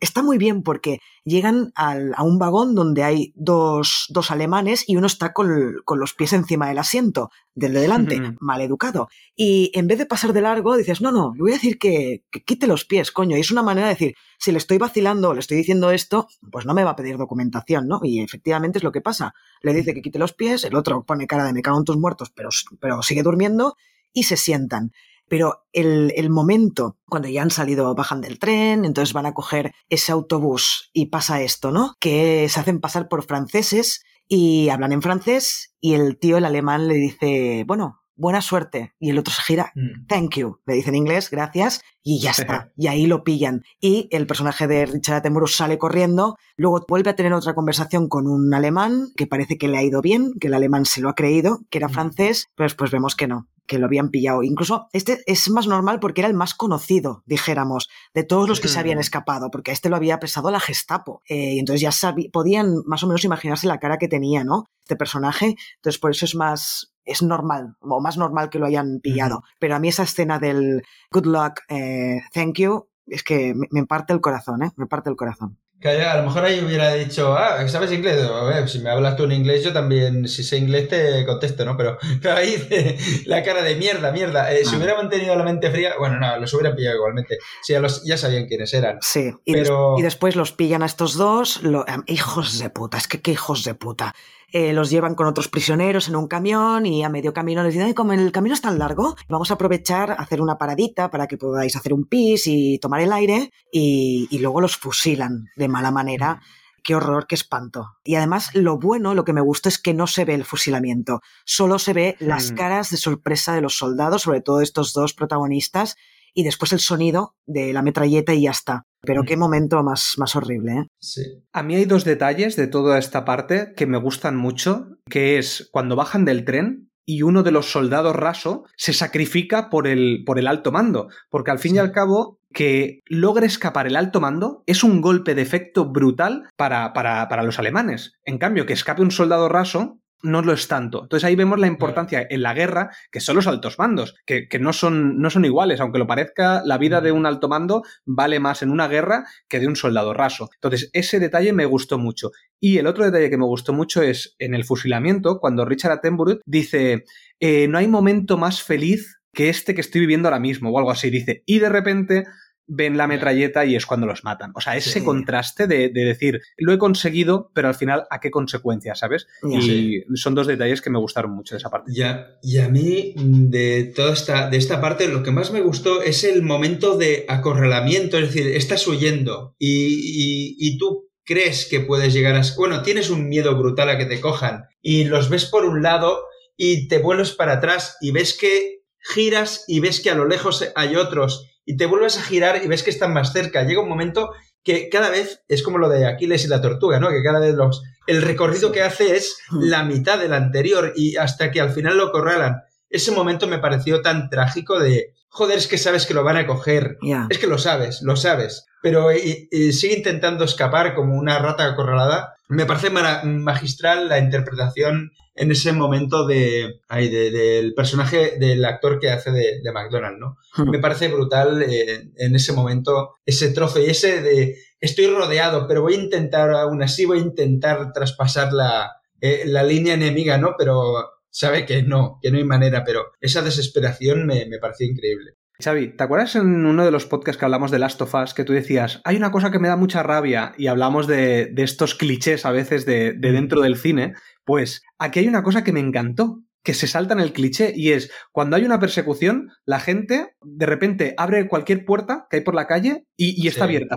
Y aquí no, aquí todas las puertas que intenta abrir, todas están cerradas. Sí. Ostras, eso me encantó porque le da un realismo a decir, realmente tú si vas por la calle e intentas abrir puertas, están cerradas, no Mm, están claro. abiertas. Sí. Ay, qué, qué bueno, qué bueno, me, me gustó Sí, sí, mucho. muy bien, muy bien. Muy y, bueno. todos los- y todas las calles eh, con, con soldados. Que por cada calle que intentaba meterse había gente, Mm. eh, habían soldados que venían. Me parece maravilloso. Y bueno, si queréis pasemos a la historia de Sedgwick, que es este personaje que, bueno, ya nos lo habían enseñado eh, diversas veces eh, en el campo y que también lo siguen, que es el señor que se va con la bicicleta, que rompe el candado, coge la bicicleta y tranquilamente se larga. Se supone que hay un momento que llega a Francia, si no me equivoco, Sí. y se sienta en un bar a tomar algo, vemos que hay tres soldados alemanes y el camarero es muy amable con los alemanes y de repente va a, a Sedgwick, que es el, el personaje interpretado por James Coburn, y le dice, tiene una llamada. Yo no me... Es que siempre, además me pasa cada vez que veo esta peli, siempre pienso que lo va a joder a él, porque como eh, Sí. lo de la llamada me parece siempre súper raro. Y no, no, al revés, le están salvando la vida porque lo que han hecho estos agentes de la resistencia han dado el chivatazo de que habían tres soldados alemanes tomando ahí algo en el bar, matan a los tres alemanes y es el único personaje que consigue escapar. Al menos de los que vemos, de estos que vemos, Sí. es el único personaje. más. Tres se escapan. ¿Cuál es más? Luego, eh, la, eh, Dani, el- el- los dos del túnel, los dos del túnel que acaban subiéndose al, al barco, a Ah, un sí, es barco verdad. que va para Suecia o, cierto, o- cierto. Ah, vale, digo, me sonaba Es verdad, el- es verdad. suben al barco. Decía de, de los cuatro de los que vamos a hablar son los únicos que consiguen vale, vale. escapar, ¿eh? pero sí es verdad que hay Sí, tres sí. que se escapan a Suiza y este se escapa, pues eh, consiguen que cruce la frontera de Francia con España y, Mm. y aquí en España pues se supone que se salvan, no nos dicen nada más, pero podemos imaginar que se ha salvado eh, llegando a territorio español. Eh, me gustó Mm. mucho la historia de este tío. Oye, hay un detalle que me pareció brutal, que fue el, el plano este de cuando dice esto es España. La vegetación que hay es totalmente española. O sea, me encantó, es mediterránea 100%. Bueno, Yo dije, esto eh, es España, es el Pirineo. Bueno, es que claro, es el, el Pirineo. Se, no- se veía Mm. ahí los Pirineos de fondo. Me, me gustó mucho. Dice, hombre, por fin, realismo. No Claro, es que me pareció muy realista eso también. Yo no sé dónde lo habrán filmado, pero vamos, eso no es Alemania. Al menos por la vegetación no lo parece. Sí, y además el cambio, me, me encanta el cambio este que lo dejan los franceses y entonces aparece un español y dice, yo seré tu guía ahora. Y, Sí. y- y se lo lleva. Y una cosa, es que, bueno, yo, yo debo, re- de- os debo confesar una cosa, y es que la he visto, la he querido ver en castellano esta película, por pura nostalgia, ¿vale? Porque siempre la he visto en castellano he dicho, ¿qué hago? ¿La veo en inglés o no? Y no, al final me he decidido por verla en castellano porque me hacía mucha gracia volver a oír esas voces pseu- pseudo enlatadas, es decir, mono, en, en mono.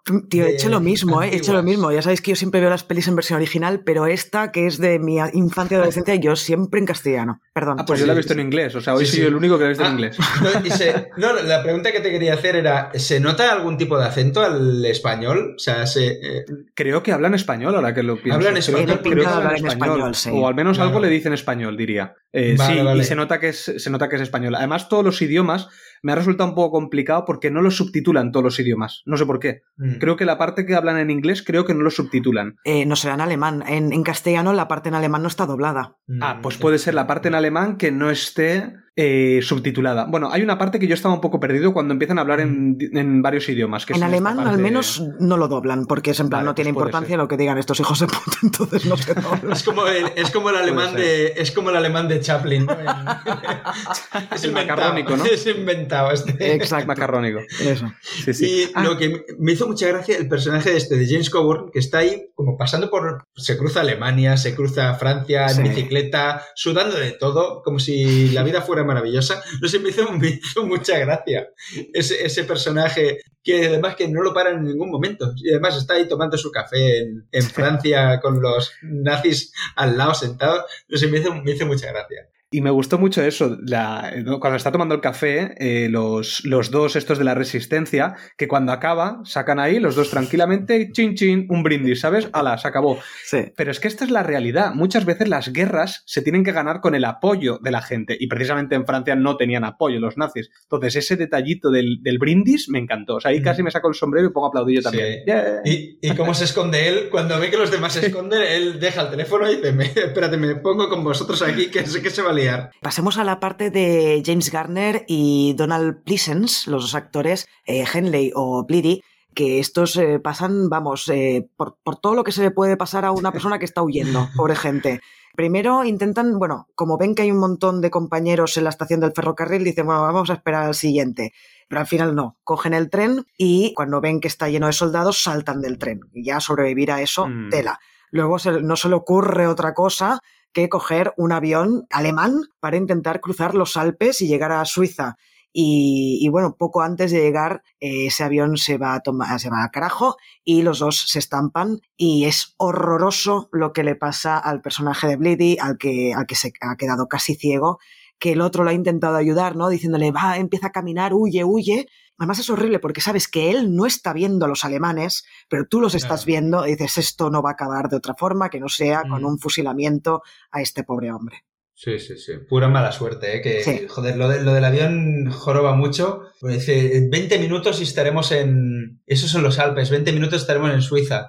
Pero además, qué bien grabado está el momento de- del, del, del aterrizaje, bueno, de la colisión, ¿eh? Qué bien, qué bien grabado está ese momento y luego cómo, cómo, se, cómo finaliza ese, esta, esta historia ¿no? de, de ellos dos. Me enternece bastante, sobre todo la muerte de- del personaje. A mí es que, claro, mm, antes yo decía que para mí esta era la amistad más, o la única gran amistad que había. Entonces, claro, ese momento de la muerte de, del personaje de Donald Pleasence, uf, es que es, para mí es lo más duro de la peli. Incluso por encima del. Incluso por encima de, mm, de, la, de la, masacre, porque además no se ve. Entonces me, me, mm. me, cuesta más a lo mejor empatizar en ese momento, o no me da tanta tristeza a lo mejor. Y incluso por encima del de Ibs, cuando muere allí, cuando se suicida. Porque claro, yo ahí veo que el tío acaba de sobrevivir a un accidente de avión. O sea, es que había tenido la máxima suerte que había podido tener. Y va y resulta que encima están alemanes ahí y le meten un tiro de, a, a, lo lejos. Ostras, me dio una pena, me dio una pena toda esa escena que, que para mí es lo más, lo más duro de la peli. Sí, además eh, la pena la, la, compartes con el personaje de James Garner, Exacto, ¿no? Que él correcto, eh, sí. cuando, cuando se da cuenta de, de, del que le han pegado el tiro, va corriendo a socorrerlo, claro, pero ve que ya no hay nada que hacer. Y además me encanta cómo está el plano filmado, que es James Garner en el suelo, medio sentado en el suelo agarrando a su compañero. Solo se ven las piernas de los nazis alrededor, mm. un, una, una, una bueno, no es una metralleta, es una escopeta y que ese plano acaba con James Garner mirando la escopeta y me, me encantó cómo estaba rodado eso. Mm. Y bueno, pasamos al último, que hemos dejado por, para el último a, al personaje de Steve McQueen, que dijéramos que es la más espectacular de las, de las huidas, de las fugas. Mm que es, bueno, está rodado todo, aparte de la música que ahí lo acompaña todo el rato, eh, el personaje de Steve McQueen tiene asignada un tema, una música muy concreta, y cada vez que volvemos a Steve McQueen empieza a sonar esa canción, y es espectacular cómo está grabado todo eso por la hierba, todo como eh, se inventa ese alambre para que el soldado caiga, robarle la moto, vestirse de soldado alemán, Mm. Luego de repente sale vestido otra vez de con la ropa que iba vestido antes. Y ese momento en que se ve atrapado por tres bandas, por soldados alemanes, pero aún así intenta escapar haciendo ese salto de metro y medio, ¿no? Que, que sí. Xavi nos ha dicho que no era él. Sí. Bueno, pero ojo, una pregunta, Xavi, sobre eso, que antes me olvidé decírtelo.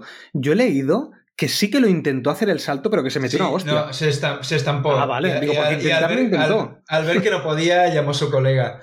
Pero ah, sí, vale, sí, vale. Lo, lo, intentó, se, escala, se escalabró.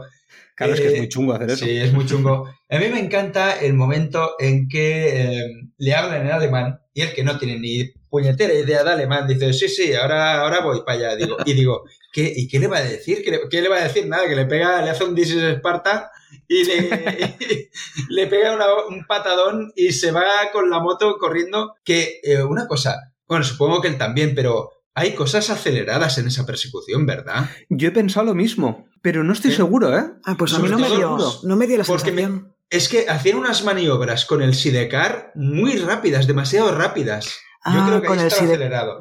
Sí, yo es que pensé lo mismo, porque decía, aquí se nota como algo como que mmm, esto no tiene una velocidad correcta, porque cuando se tumba, tú sabes, cuando, cuando tú vas en una moto sí. y tienes que hacer una girada muy grande, tienes que tumbarte para poder girar. Él casi ni se tumba, él lo único que hace es girar el, el, el, marillar. Entonces yo decía, estos giros son un poco raros. Entonces me dio la sensación también de que podía estar acelerado, ¿eh? No tengo ni idea, pero... También es verdad que sí, él sí que lo hacía, porque se, se ve en, la, en, en las escenas, que gira, que gira de manillar, pero rápidamente da gas para enderezar la, la moto. Tiene una conducción muy temeraria, porque está huyendo y pega unos quiebros muy, muy bruscos. Hace poco giro normal. Mm, o sea, gira ser, de, de, mani, de, manillar y acelerando. Para, para poder salir de. Claro, puede ser que derrape más, que sea más derrape. Puede ser, puede ser. Pero a mí me da esa sensación, ¿eh? O sea, y sobre mm. todo cuando está en esta especie de rotonda que hace, que va lo del alemán, que hace lo de, lo de la patada esta de Esparta y tal, y vuelve a salir. O sea, todo eso es como. Había momentos que me parecía como acelerado.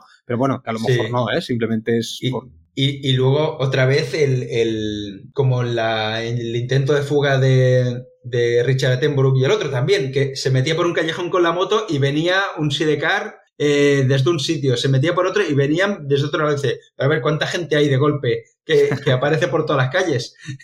Hombre, lo están buscando, se supone sí, que han sí. puesto aquí todo. Claro, no, de hecho es un destacamento que habrán puesto para, para evitar, eh, para irlo recibiendo. Claro, no se esperaban que viniera vestido de, de, de nazi, pero qué gran persecución ahí en, en Hobbiton, ahí en las, en las montañas, las montañas verdes y sí, sí, que. Es, es, una de las persecuciones más chulas de la historia del cine, creo yo. Sí, y han habido muchísimas, ¿eh? pero esta es tan mítica Eh, y además es que esto que has dicho de que Steve McQueen quería dárselas de guay conduciendo la moto, es que realmente yo ayer flipaba con el manejo que tenía este hombre con Sí, una sí, motocicleta, ¿eh? Brutal. Se nota el disfrute que Ya tiene cuando usa la moto. Sí, sí. Porque vamos, es, es que tú ves que todo el rato quiere seguir utilizando la moto. Creo que incluso había Sí. algún doble o alguno de los soldados que también era la moto era de él. O sea que él también hacía de uno de los soldados.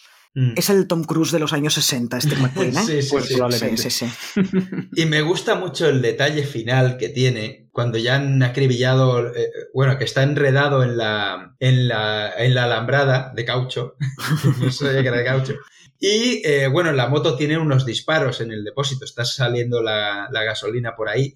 Y él le da como unos toquecitos de, bueno, te has portado muy bien, has hecho lo que has podido Sí. a la moto, Ah, sí, ¿sabes? Sí. Ostras, no me Sí, sí, sí, Le da unos toquecitos como, como si fuera un, un perrito, ¿sabes? De, bueno, te has portado muy bien. Caballo. Oye, te has portado un bien. me has- caballo. me has Sí, sí, transportado sí, bien. hace eso en plan, hemos llegado hasta aquí y, y muchas gracias, ¿sabes? Está, Ya ves, ya me ves. encanta ese detalle. Y vuelvo, vuelvo a, a señalar que bien hecha está ese, ese alambre que parece realmente que esté el tío cogido por todas partes, ¿eh? que no Sí. me podía imaginar, Sí, sí, bueno, sí, me, sí, me sí. imaginaba que no habían agujereado al actor por todas partes, pero que fuera... Y lo tiras a posta. Sí, sí. Y bueno, pasemos al final, si os parece, ¿no? Cuando ya llega Steve McQueen, que ya han llegado los otros antes, todos los que han apresado, y ese, ese momento en que vemos cómo el comandante de los nazis, el que está, el que se hace cargo del, del campo de prisioneros, tiene que comunicarle al jefe de los soldados eh, británicos que han matado a 50 de sus hombres. Cómo vemos que, se le que no sabe cómo decírselo, vamos, que se le cae la cara ¿En de vergüenza. Primero, por tener que comunicar una mala noticia de este, de este calibre y segundo, porque era totalmente ilegal hacer eso. Claro, si tú lo vendes como es que estábamos ahí en medio de una pelea y nos estábamos disparando mutuamente, vale, pero un fusilamiento a prisioneros estaba prohibido. Eh, y entonces por eso también que le cuesta tanto decírselo. Y luego tenemos cuando él, cuando el, je- el jefe de los soldados tiene que comunicárselo a los personajes de James Garner y de Steve McQueen, que también es otro Mm. momentazo. Sí. Que va leyendo los nombres en voz alta y va diciendo. eh, Sí, Mm. sí, sí, sí. No, la verdad que el final es, es emotivo, es emotivo. Sí, y luego que viene el otro a, su- a destituir al, al encargado de la Luftwaffe y toma el mando las, eh, la Gestapo. La Gestapo. Bueno, Gestapo. sí. Yo creo que son las SS, ¿no? Las que... O las SS, sí, Ay, no la me Gestapo acuerdo era la policía secreta. Ah, bueno, sí, tiene más sentido que sea Sí, la, la SS. Las SS. Sí, que Sí, sí, ya además que- desde que entonces no, no va a ser tan guay, ¿eh? eso, esto ya no nos No. lo enseñan, pero No, ya no será tan guay la convivencia en el campo, ¿no?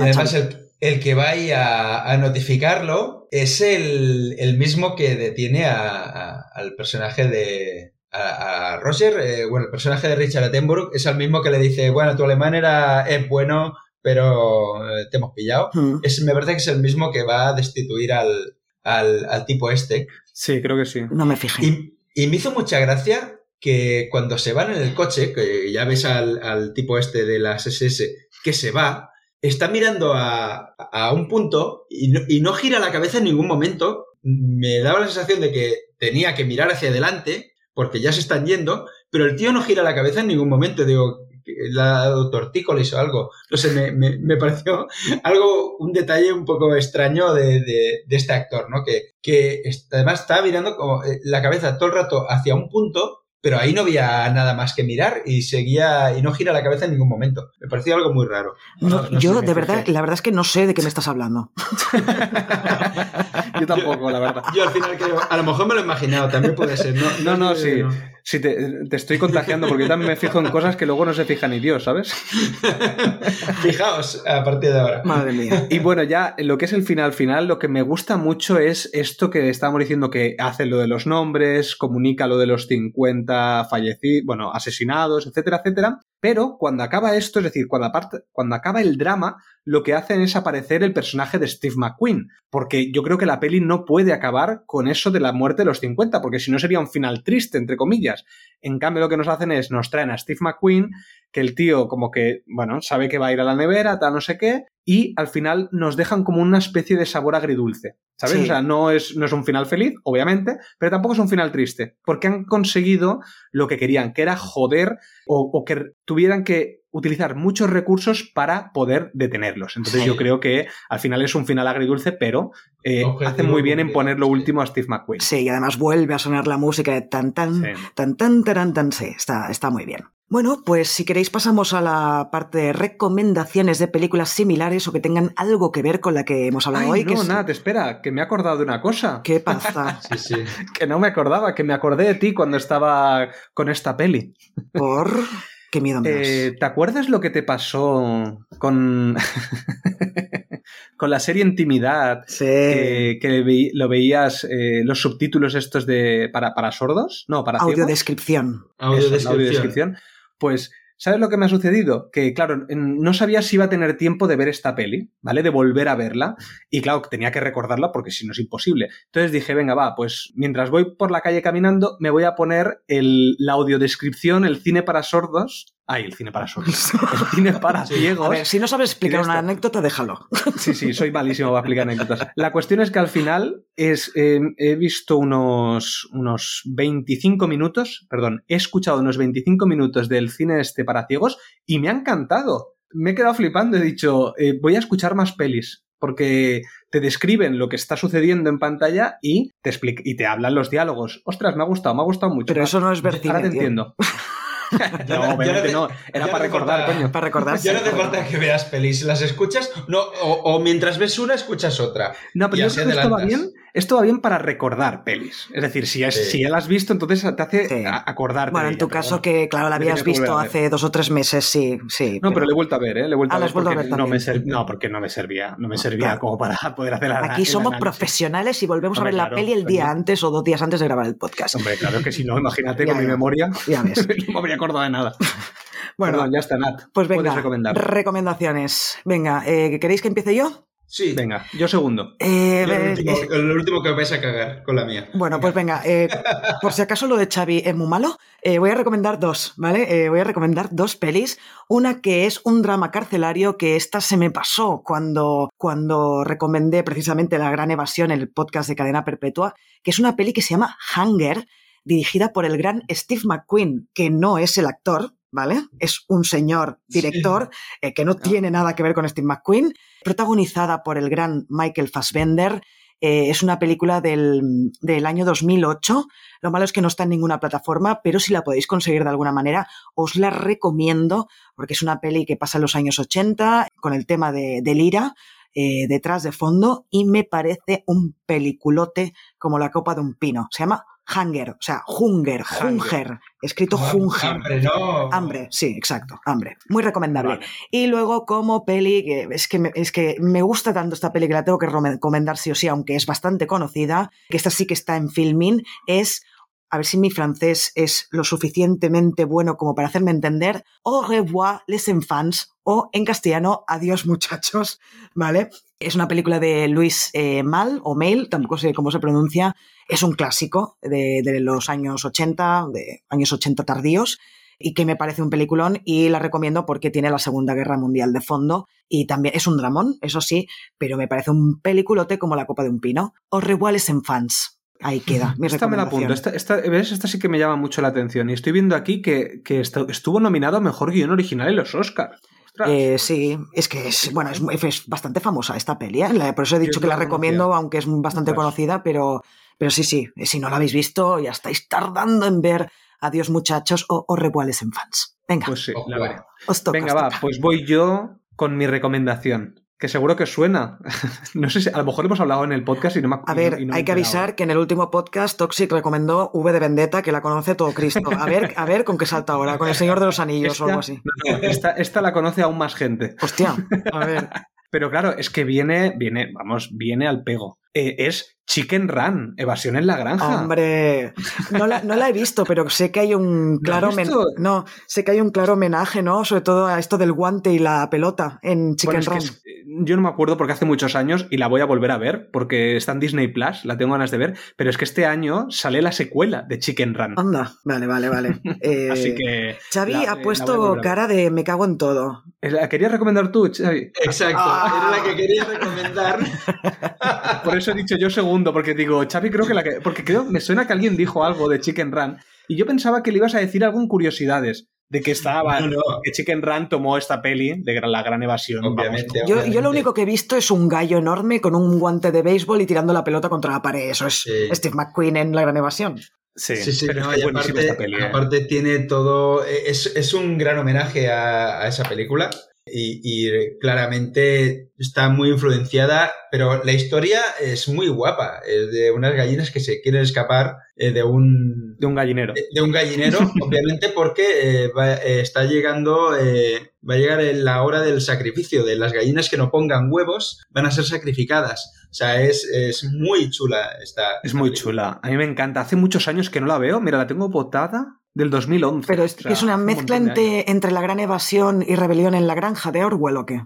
Sí, yo creo que. Pasa que No, Rebelión en la no, no. granja no. No, porque, re- bueno, a ver, porque es una granja avícola, ¿no? De- pero no tiene nada que ver. Porque Ah, vale, no hay cerdos. evasión- No hay cerdos eva- nazis. no, vale. claro, es que, eva- bueno, es que claro, evasión en la granja, eh, lo que te... Rebelión en la granja. Has hecho un mix entre la peli y la novela. He dicho, he dicho, he dicho Evasión en la granja, sí. Vale. Eh, es que Rebelión en la Granja es un reflejo de la Revolución Rusa, o sea, Ajá. trasladada a, a- a libro, ¿no? Y en, en el marco de una, de una granja de animales. Ah, bueno, es que ahora sé por qué te has confundido, porque Chicken Run, el título en subtítulo en castellano es Evasión en la granja.